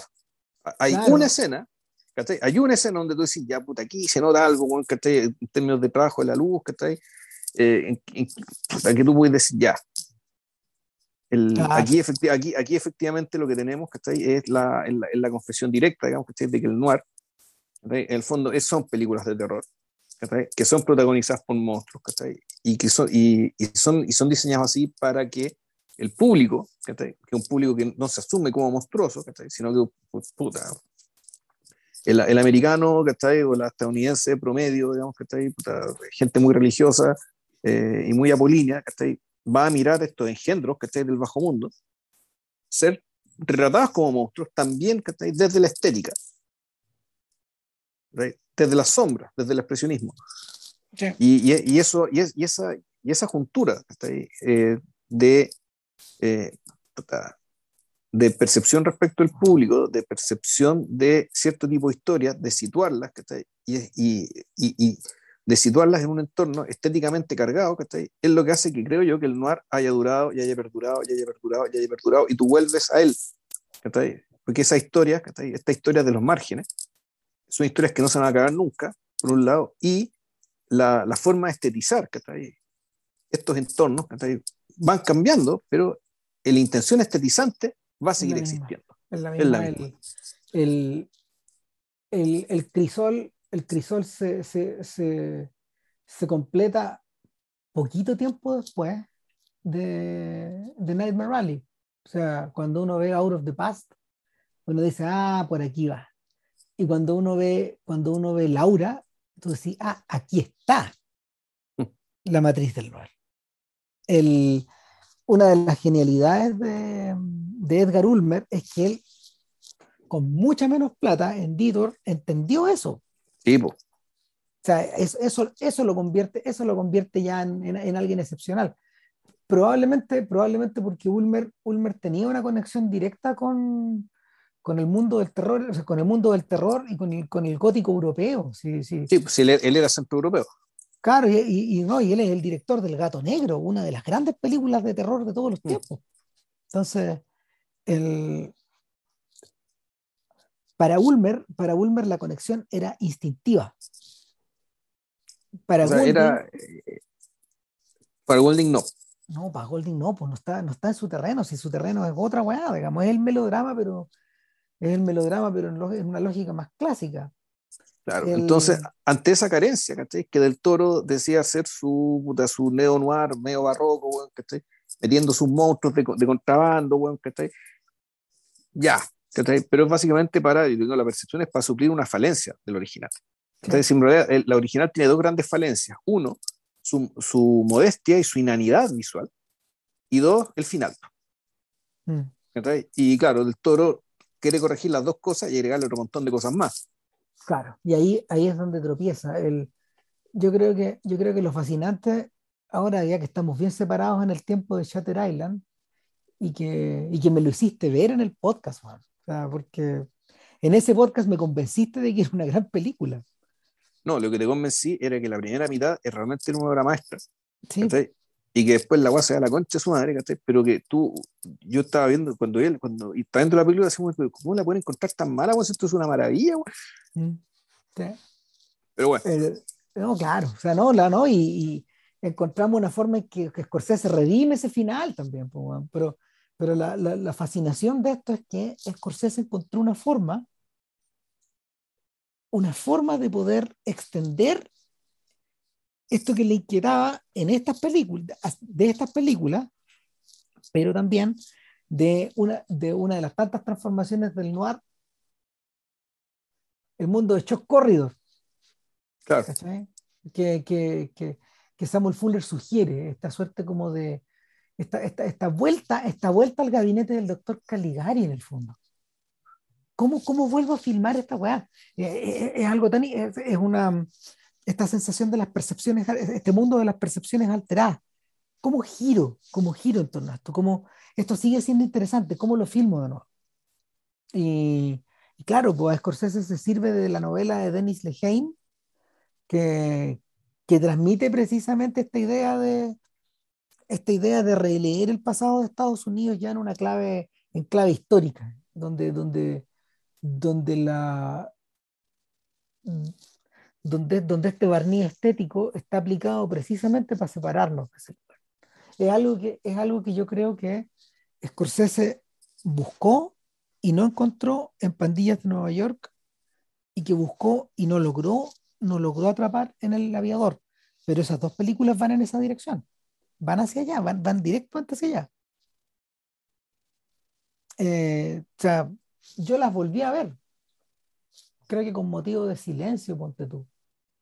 Volví a ver esas dos y me parecieron, me pareció que eran mucho mejores de lo que yo me acordaba. Están fallidas por todos lados, o sea, lo que ustedes quieran, pero no son malas películas, en absoluto. Sin embargo, claro, sin embargo, hay, una, hay, un, hay un intento de poder acercarse a la historia a través de, de, esto, de, de esta, ¿cómo se llama? De esta matriz estetizante que, que finalmente Scorsese logra sacarle, logra sacarle el, brillo en, Chatter Island, en Hugo y sobre todo en, en el irlandés. Quién sabe hacia dónde lo va a dirigir ahora en, en la nueva película, digamos, en el western que está haciendo, pero, pero el, es algo que Del Toro intuye también, que en estos momentos posee o poseía después de esta weá, porque el guatazo acá fue monumental. Eh, o sea, ¿le fue mal en los cines? ¿No recaudó plata? No, no, un desastre. Un desastre. Esta película, esta película la estrenaron junto con Spider-Man. Imagínate lo que hizo, lo que le hizo Disney a esta película. Chura, ya. No, no, la condenó. Se está, por lo menos, por lo menos eh, Amor sin Barreras tuvo la, tuvo la suerte, va a tener la suerte de tener, de tener un futuro prometedor en términos de que va a haber una audiencia que la va a abrazar y, la va a convertir en un clásico a su manera. Pero esta, esta está condenada porque, porque es una película que es complicada y que jamás había sido estrenada de esta forma y de la manera en que lo hicieron. Tengo entendido además que... Eh, bueno, ojo, está la opción de que a lo mejor puede ser, es improbable, pero puede ser que haya una versión extendida y que la versión extendida sí sea algo más redondo. Entonces, claro, y la cuestión tenga un segundo aire después. O sea, o, o que por último van acá y van, tengáis la estrategia del buen pastor de De Niro, que, que cuando De Niro publicó, cuando, de Niro, cuando De Niro editó el DVD, lo que cuando, cuando De Niro edita el DVD, viene como 20 minutos de escenas que este güey le tuvo que sacar y que le dan mayor densidad a la película. Yeah. Están ahí, están ahí, están ahí esas escenas. O sea, es cosa de volver a enchufarla, si ya está, está, está, está postproducida la película. O sea, y, y, la película crece hasta como 200 minutos. Pero, Yeah. pero, pero se vuelve harto mejor. Pues, no te voy a decir que mucho mejor, pero se vuelve harto mejor. Ahí, ahí tú entendís que, ahí tú entendís que estos guanes se criminaron con la. Eh, no sé, yo creo que el problema que el, grave problema que tiene del toro ahora es que como la película no rindió, no va a haber presupuesto probablemente para, para hacer una, una un, reenchulamiento, quién sabe. Y ah, no, y lo otro que te iba a decir, esta película, esta película se vio afectada por el COVID de una manera bien curiosa. Ellos lograron, lograron iniciar una filmación que los llevó hasta las puertas de los, como los, dos tercios más o menos. Y el último tercio de la película tuvo que ser filmado cuando la pandemia lo permitió. Ya. Y algo tiene que haber pasado ahí también. O sea, eh, Del Toro dice, me sirvió para repensar. Yo creo que, yo creo que se perdió un poco. Se, se anduvo perdiendo un poco. Eso además. Probablemente. Bueno, la película, mm. la, la, película de Tyrone Power se enriela en la medida de que atrapa, de, que, de, que, de, que adivinador y psicóloga, vidente y psicóloga, eh, se dirigen a, a, la yugular de un gran pez gordo. Y un pez gordo que en el fondo requiere proof of life, por ponerle algún nombre a esto. O sea, que él quiere, no solo, no solo quiere, eh, es, es, es, esta idea, no solo él quiere saber acerca del transmundo donde está este ser amado, es la esposa del cierto. No, creo que una bolola que tuvo cuando muy joven. Eso. Y, en el fondo es un Scrooge, eh, una Benicio Scrooge. Exacto. Que... Sino que el sujeto quiere ver. Y tú decías, ah, este tipo quiere ver una película, hmm. en el fondo. ¿Cachai? Quiere verla. Quiere verla como, quien, como nosotros podemos ver a James Dean. ¿Cachai? quiere ver algo, quiere, ver, quiere verlo in the flesh, quiere ver una superficie, quiere ver una visión. Em, está esta idea siniestra de que en la medida que tengáis plata, vaya a poder ver a los muertos. Vaya, vaya, a poder ver. Puta, claro, vaya a poder ver. Con plata, con plata voy a resucitar a los muertos. Incluso eso. Eh, el, hay, hay, hay, hay, ¿cómo se llama? Hay un guiño frankensteiniano. pero al mismo tiempo, el hecho de tener plata eh, no te separa de los demás en términos de que igual vaya a querer ser muerto. Claro. Ese deseo de todos. Solamente que tú tenés plata para cumplirlo. En este punto, claro, es como, es, como, es como viajar en la nave espacial de Elon Musk. Un poco así, claro. Eh, en este punto, donde la, donde la relación que Stanton tiene con Molly finalmente termina, termina quebrándose y ella accede a un último favor, es decir, a, encarnar a esta muerta, a transformarse, en, a transformarse en la visión que el millonario quiere ver. Y sin embargo, en el momento culmine, a lo Will Smith, otra vez, en el momento culmine de la carrera del vidente, cuando ya ha hecho aparecer a la muerta en el fondo, y, tiene, y tiene al hueón más poderoso de la ciudad de rodillas. De rodillas. Es lo tiene de rodillas. De rodillas. usted le, puedo financiar lo que quiera. Usted quiere un castillo, le compro un castillo. ¿Qué le pedimos este No está tan, tan esa lógica ya. Claro, o sea, y aquí. todos, todos, todos se dan las pelotas, todos se derrumban volvemos por Ibris, En este caso la Ibris, eh, por una parte, la caída con, con, la psicóloga se va a llegar después, pero tiene que ver con la Ibris, con la psicóloga. Aquí Ibris está en, en creer que tiene más dominio de Molly que el que realmente creía, creía tener. Claro. Que Porque en el fondo... que Molly efectivamente era una marioneta.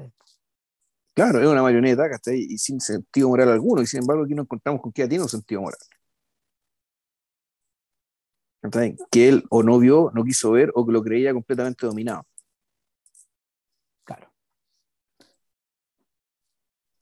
En la otra película, en la otra película funciona más o menos similar.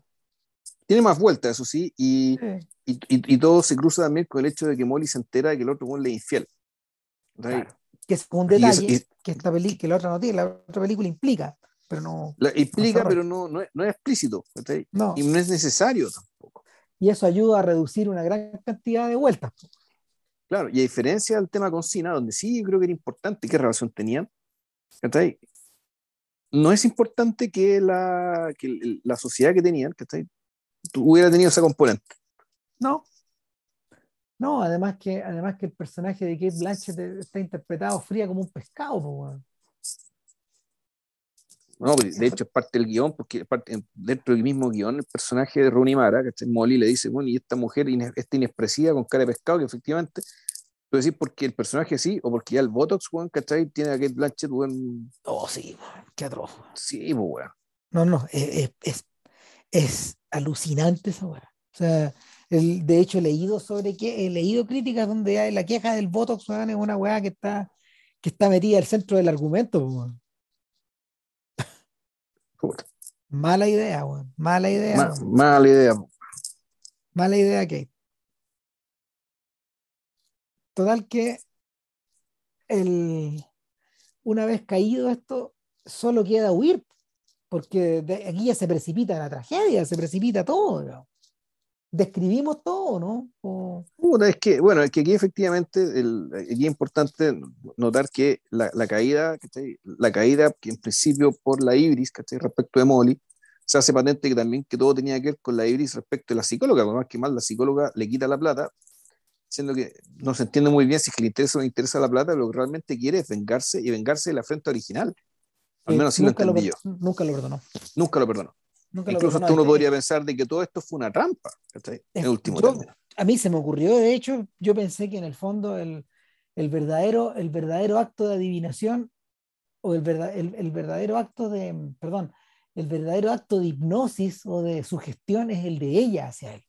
Claro. En parte, en parte porque este sujeto en algún momento, en algún momento él muestra su debilidad.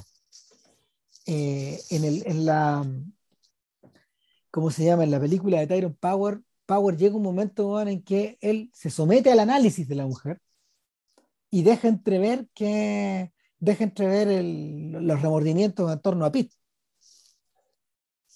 Claro, pero al mismo tiempo, el, ella entiende, y, y eso es como también la gran paradoja, de que este gran prestigiador, este gran lector del alma humana, por muerto el weón en realidad lo único que tenía era interés por la plata, weón. Y sabiendo eso, y entendiendo eso y calándolo desde el principio, puedes tenderle una trampa tan simple. Sería todo. Sí, pues. Tan así, tan simple, es una, trampa, es una trampa, perdón, bien elaborada y todo, pero el tipo cayó redondito de inmediato. El tipo cayó como un niño. Es impresionante eso. Claro, y me parece que en la película del, toro lo tienen que hacer más explícito, y al hacerlo más explícito también me queda más confuso, fíjate. No, no se soluciona bien, no, no, no, da, no da. No, no, no da. Sí, sí, es un tremendo atado en el que se mete. Entonces, claro, y viene la debacle, la debacle puta, al ritmo, puta, puta, es rápida como son las caídas, ¿cachai? Eso, eso está bien, ¿cachai? Las caídas tienen que ser rápidas, ¿cachai? Porque el, hecho, el, hecho físico de caer es vertiginoso, ¿cachai? No te das ni cuenta, ¿cachai? Y ya estáis dando bote en el suelo. Y aquí efectivamente el bote en el suelo implica eh, empezar a caer en el alcoholismo, convertirte en un... la, la, puta, la, la mina que, la, mujer que te quería, digamos, que ya no te quiere, te dejó botado. La mujer que lo odiaba te sacó, volverte efectivamente un vagabundo. Claro, te sacó toda la plata, entonces eres un vagabundo alcohólico y ocurre algo que básicamente la película desde el principio te dio la pista, que él iba a terminar convertido en un geek. En el geek. En el geek. Que, y que básicamente la naturaleza del entretenimiento es esa, Vas a subir, en algún momento vas a bajar y te vas a convertir en el geek, en el desecho del entretenimiento, en la forma más baja posible de entretenimiento es una forma de porno, digamos, que en algo que, puta, en un ser consistente en, en, generar en los otros, que está horror y lástima. Horror ante el aburrimiento y lástima, Para que no sientan lástima por ellos mismos, ¿cachai? Puta, mejor que sientan lástima por otros. No, espérate, y curiosidad, Sí. Una, una, curiosidad, uno podría decir insana, o una curiosidad imparable, o malsana, probablemente, probablemente estaba precisa, o sea, que estaba precisamente porque, porque el geek está oculto a tus ojos. Eh, el geek y, que el geek, y, que el geek, volvemos, y que el geek en realidad siempre está dentro tuyo. Si en el fondo el, el, el, el, personaje de Powell, el personaje de Cooper, los dos, entienden desde cuando conocen al geek que eh, eh, también, ese potencial está. Es algo que me puede pasar que no vaya a hacer cosas, que... que... no vaya a hacer cosas y que uno podría incluso interpretar, que está todo el, toda la ambición de, de Cooper, En parte por su mal natural, pero también en parte por arrancar de la posibilidad del geek. En relación a lo que pasó anoche, por ejemplo, yo se lo comentaba a Vilche justo antes de empezar el podcast, es la advertencia que Denzel Washington le hace a Will Smith adentro del teatro y que Smith de alguna manera transmite en el discurso, cuando le dice, viejo, sucede que en ocasiones sucede que camino al, camino al tope, cuando efectivamente llegas al tope, el diablo mete la cola. Y, y haces cosas que no quieres hacer y que te precipitan. Que no, no dejes que te pase eso. Bueno, precisamente el consejo llega cuando ya la cagada pasó. Sí, pues es una advertencia, ¿cachai? Eso es un. Eh, puta, puta, sí, puede ser una advertencia en supuesto que este muñeco tenga una segunda oportunidad.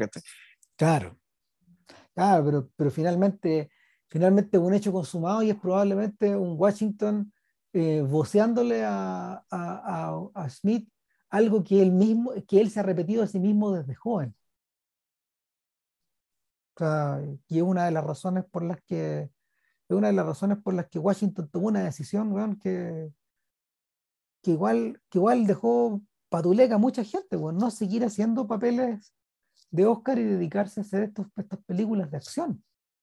Estas películas de acción que, que, de alguna manera son menos interesantes, están ejecutadas con, una, con una maestría desde el punto de vista técnico, este, que ya se le quisiera cualquier weón pero que, que acercan a Washington a un, a un, actor como, como Tom Cruise, por ejemplo, y también a Sidney Poitier, pues y cuando Poitier muere, eh, la gente empieza a, eh, o sea, hay, los tipos que en el fondo conocían bien la carrera hablaban de, dos de dos aspectos que, que Poitier desarrolla después de ganarse el Oscar.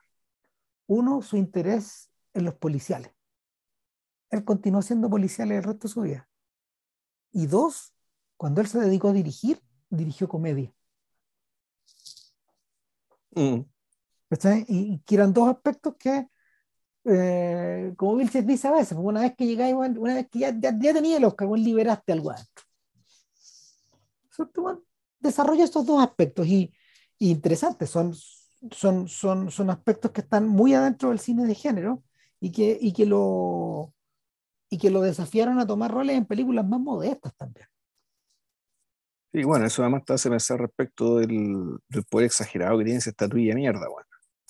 Bueno, ¿por qué tanta gente quiere ganárselo? No solamente para tenerlo en la, estantería, bueno, Sino que también es para decir, ya, bueno, ahora puedo hacer lo que realmente quiero hacer. es parte de lo trágico del asunto. Sí, pues bueno. Ah, no se salva nada ni los hermanos Cohen. No, ni Scorsese, pues. No, ni Scorsese. No, nadie, nadie. Entonces.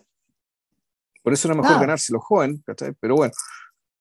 O sea, es el ideal, pero claro, si te lo ganáis joven, podéis reventarte, podéis cagar.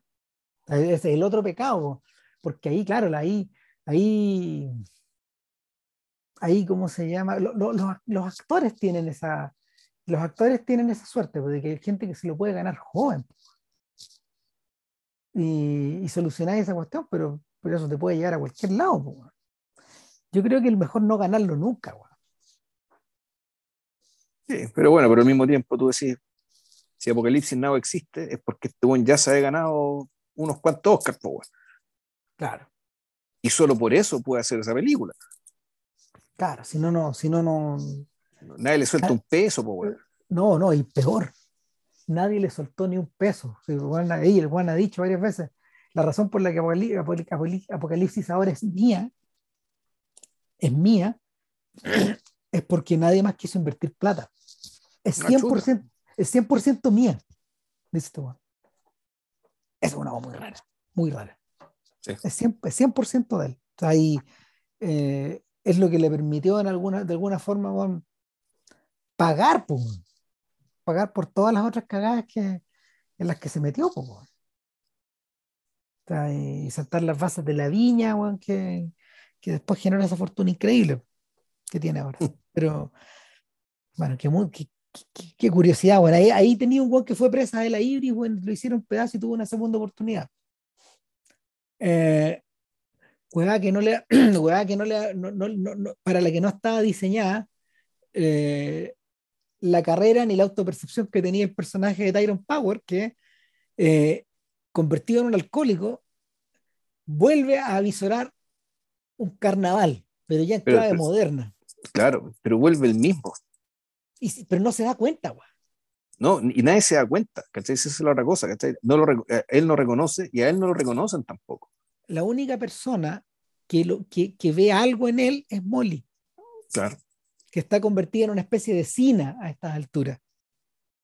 Alguien que es un, es un senior ahí, que alguien que, que, que, menos mal que logró volver y no perder, no perder lo mejor de sí misma, en el fondo. Y que una vez que lo ve convertido en el geek de alguna forma de inmediato tiende a rescatarlo y hay una suerte de final feliz, pues, Claro, pues en el fondo tú decís, esto es final feliz, tipo la versión tipo Juan Tenorio en vez del burlador de Sevilla. Claro. Yo me acordé con ese ejercicio. Ah, pero alguien que leí por ahí también decía, pero en realidad aquí lo que tenemos también es que, es que básicamente se va a repetir lo que pasaba con Cine con Pete. O sea, que es un final feliz, pero va a ser feliz hasta por ahí no va, porque el hombre no va a llegar y soltar el copete así tan simple. No. Y, lo, y que lo que nos encontramos es, volvemos, con otra, con otra característica del mundo del espectáculo, ¿cachai? Que, puta, que es su recurrencia. ¿cachai? Que las cosas se repiten, o más que repetirse, se recurren. ¿cachai? Claro, algún día. Las cosas pasan de nuevo. Claro. Algún, día, algún día va a aparecer un Stan ahí, va a tener, ya no va a tener la pinta de Tyron Power, se va a aparecer a James Dean. O, ah, claro, y que su trayectoria en cierto sentido no, va a repetir la anterior, sino que la, la, va, la va, a contener, la va a replicar, Que es, como que ocurre de nuevo, pero reprocesada. Van a estar sobre la paz una con otra. Claro. Esa parte es interesante. Eso es lo que me gustó también del final.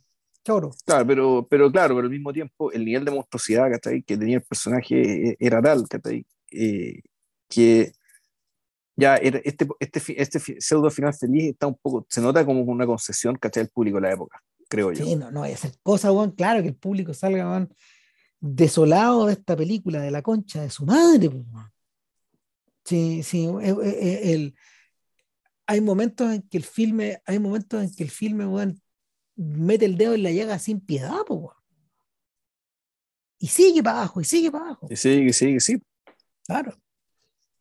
O sea, Ahora, tú decís que del toro se pliega la idea original del libro.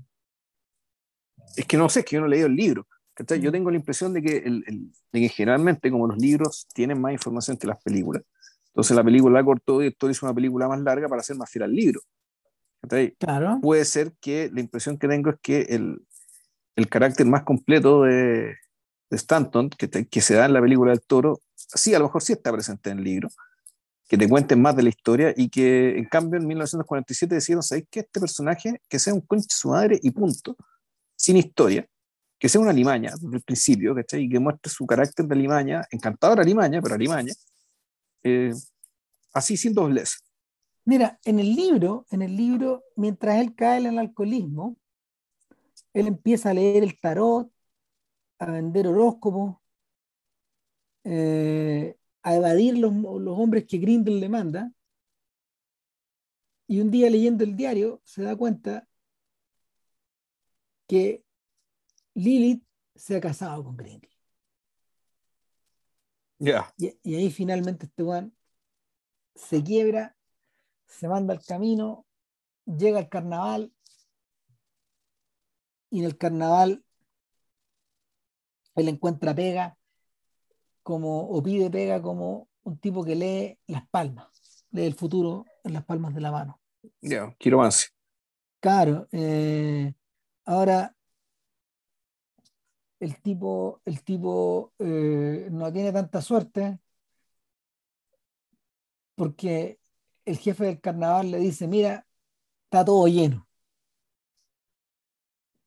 Y sin embargo, tengo una pega para ti, pues, pero, es temporal.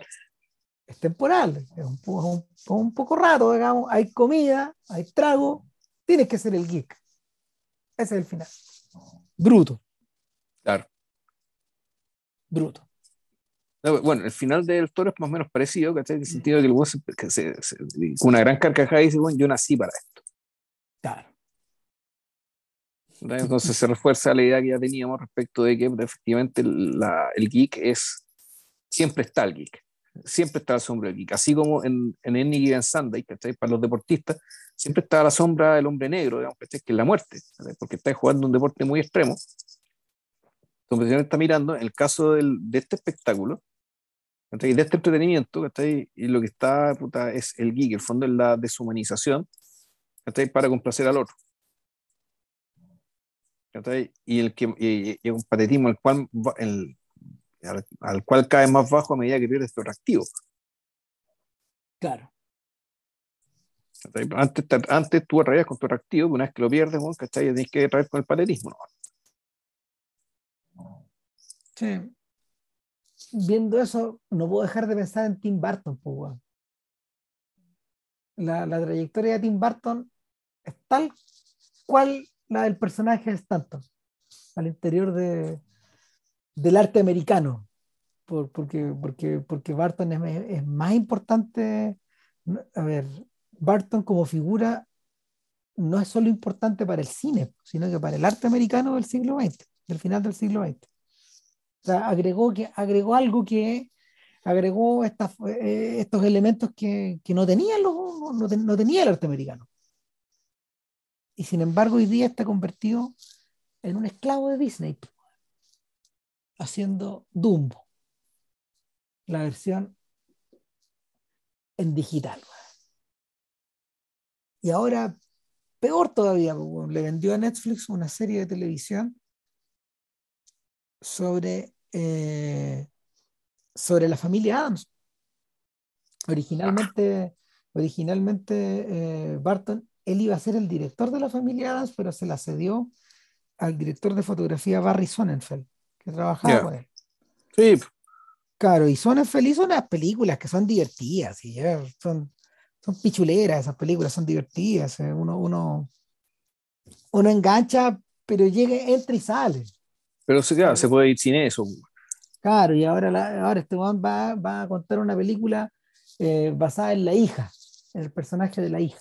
En Merlina, ya. En Merlina. Creo que se llama Merlina la serie. Pero en fin, el, la, la, la, serie, la serie va a debutar este año. Pero no, no pone ni quita, en esto es trabajar sobre la base de, de, Esto es como leer las palmas en el circo al final, no weón. Sí, sí. No, un tremendo desperdicio, desastre. Eh, podríamos decir que del toro se está librando porque entiende la weá, digamos, y, pero, yo encuentro que es medio trágico que la película no haya salido como él quería, o, sea, o como él esperaba finalmente. Este es un filme ambicioso. Sí, eh, bueno, eh, cuando, bueno, ahí Lucrecia Martel tenía la definición respecto de lo pretencioso, que es tener ambiciones que van más allá de capacidades, si mal no recuerdo, o tener objetivos que más allá, que iban más allá de lo que, lo que te correspondía. Entonces, pues, volvemos, un tema de Ibris, que, que es Ibris, que, pero a mí lo que yo, lo que yo temo es que, que el buen quede muy marcado Para, los, para los proyectos siguientes, y que porque si le fuera la película tan mal, que va a tener que volver a hacer que películas de monstruos, de, no sé, pues, igual hablo, de monstruos, hago de, de, del Pacífico, o sea, por el estilo, que no sé si serán buenas o malas, pero el punto es que tener que recurrir a ese, tipo de entretenimiento, ¿no? Para reflotarse. Claro, no. Supongo. Claro, no, no. O sea, el, el, se suponía que el personaje había salido, eh, había salido de ahí eh, y, y, y, claro, la, el, interés de, el interés de hacer Pacific Rim era la, la posibilidad de tener una franquicia. ¿sí? Finalmente todo, todos estos guanes aspiran a eso. Y, y, y, que otro guan mueve el monito por ti. Sea, todos quieren ser Spielberg. En ese sentido, Spielberg hizo el viaje entero. Llegó hasta un punto en que ya no necesita hacer esa franquicia. Eh, pero claro, otros, la, otros ya la hicieron por él. Y bueno, y, y, y, y, claro, pues del toro está en la edad justa en que puede hacer ese giro, eh, y más ambicioso, más ambicioso aún que, que el de González Iñarritu y el de Cuarón. Y el de Cuarón. Claro, que, porque estos jóvenes sí que son presas de Ibris, pues, los tres. Yo creo que las carreras de ellos han sido peor de lo que deberían. Pero Iñárritu después de Revenant, ¿qué hizo? Ya le perdí la pista, bueno, no, ha hecho nada. Iñárritu, Iñárritu hizo una hizo una instalación en hizo una instalación eh, bien efectista acerca de un campo refugiado. Fueron, no sé si fueron un campo refugiado y lo filmaron en 360 grados. Ya. Y, lo mapearon, lo mapearon al interior de un gran galpón vacío que tenía arena en el suelo. Como único, punto de como único punto de sensorial de referencia. Entonces situaban a la gente en algún lugar indeterminado de, de la arena y le ponían los lentes de los lentes, ¿cómo se llama?, de realidad virtual. Y la persona a partir de ahí podía ir yendo, podía caminar en cualquier dirección del campo de refugiados. Ya. Es un experimento interesante, digamos. Pero, pero claro, ese es un experimento. O sea, eso lo presentó en Cannes y en algunas otras partes. bueno, porque recuerda que, como decía la cuenta de Twitter, Intenso Iñárritu, claro. El cine es un milagro. Y si el cine es un milagro, yo soy la Virgen de Guadalupe del cine, Puta. Decía Iñárritu de sí mismo, no se entiende. bueno, claro, este bueno ahora está metido en un proyecto. ¿Y cómo era que se llama? Espérate. Se llama Bardo. Ese, ese es el nombre del proyecto.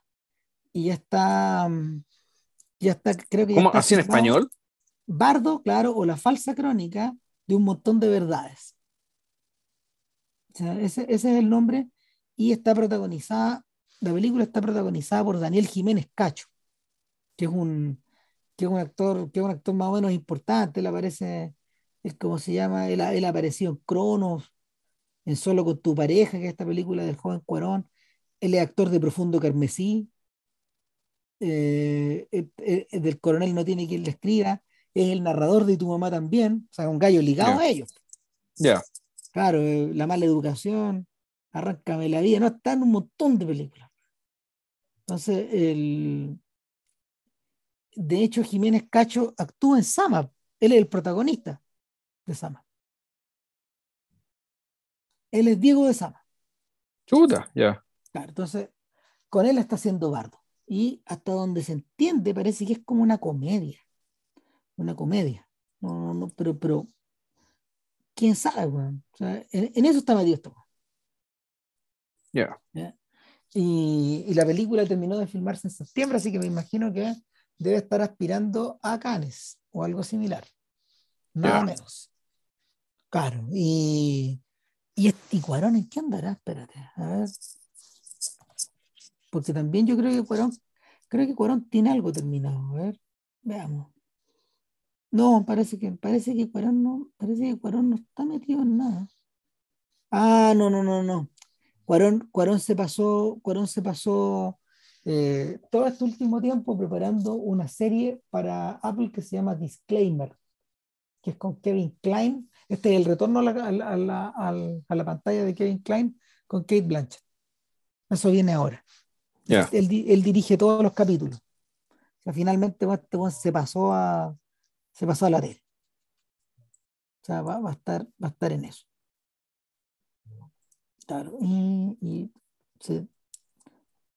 Oye, y, y, cuando todo se vaya el streamer, weón, ¿Cómo voy a distinguir los Tonys de los Emmys, weón? Está la Perdón, los, los, Oscars de los, está la tremenda cagada. o sea, básicamente por serie y película, eso va a ser, weón. Sí, yo creo, yo creo. Y, el, o sea, mi, mi, impresión, mi impresión es que el Oscar, el Oscar, el Oscar entró en una, en una fase terminal, como, como, como lo conocemos. O sea, ahora el Oscar ha variado a través de la historia. Lo que pasa es que igual que el cine se tendió a estandarizar durante un rato largo, pero, pero el, el, el Oscar como tal está tremendamente anichado eh, es un show de nicho, es un show que es como que, es como para un público, que es como para un público con raja millennial. Sí, no, es que por eso yo me preguntaba, si fondo aquí el, gran elefante en el link, es, ya, si queréis que los Oscars tengan sentido masivo real, tenéis que dejarme, tenéis que meter a Marvel y DC no en el cuento, Sí, pues, sí, claro que sí. No, no queda otra. O sea, cuando tenéis que empezar a tomarlo en serio, ¿cachai? Empezar a buscar, ¿cachai? Puta, categorías artísticas dentro de las películas que tú digas, ¿sabes que esta weá puede competir con? Ya sean cinematografía, vestuario, guiones incluso, ¿cachai? Ya, y, y cortar con el prejuicio, ¿cachai? Y al mismo tiempo va a tener que cambiar el show. O sea, el Porque una cosa es que la gente, el público de estas películas, ¿cachai? Puta, ya esta weá candidata al Oscar, ok, veamos la ceremonia, pero no sanamos más las tres horas, weón, este formato que tiene, no sé cuánto, 50 años, es que no más. Más o menos, o sea, de los 90 años. Eh, la, el, gran cambio, el gran cambio en la historia del Oscar se produce cuando lo empiezan a televisar, el año 53. Ya. Porque ahí, ahí primero que nada, bueno, ya no podía aparecer borracho. Claro, o sea, porque la otra, cuando, cuando, cuando era una cena a puerta cerrada, bueno, era la bacanal, pues, bueno cuando, cuando, cuando lo empezaron a transmitir por radio, te podía decir el hueón, pues, narraba y pues, pero, pero cuando lo, cuando lo empezaste a transmitir, la gente se tuvo que arreglar, la gente tuvo que tener como, como llegar decentito y decir cosas decentitas en la tele. Y en ese momento, donde... O sea, el fondo el numerito de Will Smith fue retrotraernos al origen del negocio. Efectivamente. Volver, sí. La, la le dijo una guay, la le dijo una guay brillante ayer que lo resumió todo cuando estábamos mirándolo. Oye, pero esto es como esto es como nace una estrella, pues. Es el momento en que Norman Maine, o como se llame, digamos, me olvidé cómo se llama el, el personaje de Bradley Cooper en la versión con Lady Gaga. Claro, es el momento en que Norman Maine asiste al Oscar donde está su mujer, donde su mujer va a recibir mejor actriz. Y se mea en el escenario. ¿cachai? O sea, eh, pues, gritonea, se sube al escenario, llora, habla con ella y después se mea. Entonces, el, es, la gran debate, es lo mismo que pasó ayer. Eh, ¿Cómo se llama? Will Smith es el nuevo Norman Maine. O sea, hay, hay, ¿cómo se llama? Hay una, hay una debacle a nivel moral y social ahí que, que hay, que, que hay que abordar y, y resignificar los premios, bueno, deshacerse de ellos, bueno, convertirlos bueno, en una hueá más chica. Eh, y sabéis que la academia entiende eso, a pesar de que no lo diga de la boca para afuera. Sí, sí, no, no, puede ser tan hueones. No, no. Ayer, de hecho, le dedicaron todo un infomercial protagonizado por Wanda Sykes. Yo eché mucho de menos ahí a Larry David, porque Wanda con Larry, ¿no? ¿Quién es Wanda Sykes? Wanda, Wanda es la amiga de Larry, esta señora, esta señora, la amiga de la señora de Larry, pues, esta señora afro, pues, que, que, que, Larry bueno, la mira un día mientras va haciendo jogging bueno, y le hace un, una broma cerca de su poto. Pues. Puta que es weón, ¿ya? Claro, y ella dice, oye, ¿qué te pasa con el poto de los negros, weón? ¿Qué obsesión tienes con los potos, Larry? Y así, así siguen, digamos. Eh. Y claro, ella, ella y la, la, la, actriz, que es una, una buenísima comediante, ella tiene una especial vibra con, con David, pues, entonces ha vuelto en todas las temporadas. Pues. David es un némesis, pues. es el caos pues, que ella no soporta, porque esta es una persona de bien, que, ¿cómo se llama? Un, un, miembro un miembro que aporta a la comunidad al lado de esta otra rata, pues, entonces, claro, él lo, le, le, saca los chorros del canasto. Pues, vuelve, la, vuelve, se la vuelve loca de raya. Pues, entonces, el, efectivamente, ayer pusieron un sujeto medio parecido a, a, Larry, pero no da. Bueno, pero eh, el, el, el, infomercial era sobre el museo de la academia. ¿Cachai? Y, y la academia gastaba una cantidad gigantesca de millones de dólares creando este museo para convertirlo en una atracción de Los Ángeles, en algo que esté dando plata permanente para eh, para, ¿cómo se llama?, para amortizar eh, el costo de, de, una, de una ceremonia que está comenzando a, a convertirse en un lastre. En un cacho. En un cacho, claro, del que hay que, del que, hay que deshacerse. Bueno. Es que, o sea, yo creo que, yo creo que algo, eh, hay, algo que, hay algo adentro de ellos que en el fondo los está impulsando a, a, la, a la museografía, bueno, a, a competir con Universal Studios, lo cual que queráis, pero, pero, pero para allá. Sí, pero Oh, pero ahí son dos cosas. ¿Que lo que se está muriendo es la ceremonia o el sentido de entregar premios? Yo creo que las dos cosas. Y, y, y no, yo, yo, agregaría una tercera. Se está muriendo el cine, como lo conocemos. Esta versión.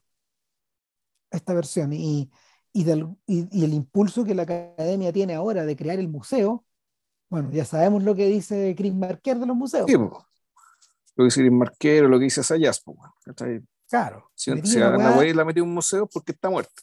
Metía una weá entre un vidrio, rip, se murió esta weá. Se murió. Esta forma de la weá. Entonces, la... Efectivamente, pues efectivamente hay algo de eso. O sea, hay algo también en esta, en, en, en, la, en esta noble tarea de Tarantino de convertir el New Beverly en uno de los pocos teatros del mundo en cuya programación es 100% 35 milímetros. Proyectada en 35. Es lo mismo. Claro. Claro. Este lo financia de su bolsillo, aunque vaya perdido. Y, y, y, después de, no sé, de más de 10 años de funcionamiento, efectivamente el New Beverly está convertido en una atracción. La gente va a ver esta weá como quien va a ver, no sé. Claro, pero donde la weá no es la película. Lo importante no, es la película, lo importante es el formato en que la están dando. Y la experiencia, claro. Claro, la experiencia. Bueno, que es la weá que nosotros vimos cuando éramos chicos. En el fondo, bueno, la la la. La la la, sí, pues exactamente. La, la, estar en lo correcto, o sea, y y una manera de entender la, la, el, trabajo de Tarantino. Está en lo correcto y nosotros, y claro, nosotros, y nosotros entendimos bien lo que se trataba la película también. Sí. En, en, en, ese momento, en ese momento se chutó medio a medio con eso, con, con este impulso. Claro. El futuro era o Moonlight para un lado, es decir, las películas como el jazz, así de nichada, o La La Land, este mundo, este, ¿cómo se llama? Este mundo hacerle el postmortem a este mundo. Claro, que efectivamente era eso, era, ya era la conciencia y anuncio de que esta weá eh, nos, vamos, nos vamos al rincón, a subir un rincón. Claro, sería todo. Y, y ¿cómo se llama? Y, y, existiremos hasta que entre el último parroquiano. Claro. Y los suscriptores de Netflix tendrán más que ver con los tendrán más que ver con los usuarios de Fortnite que con cualquier weá para allá.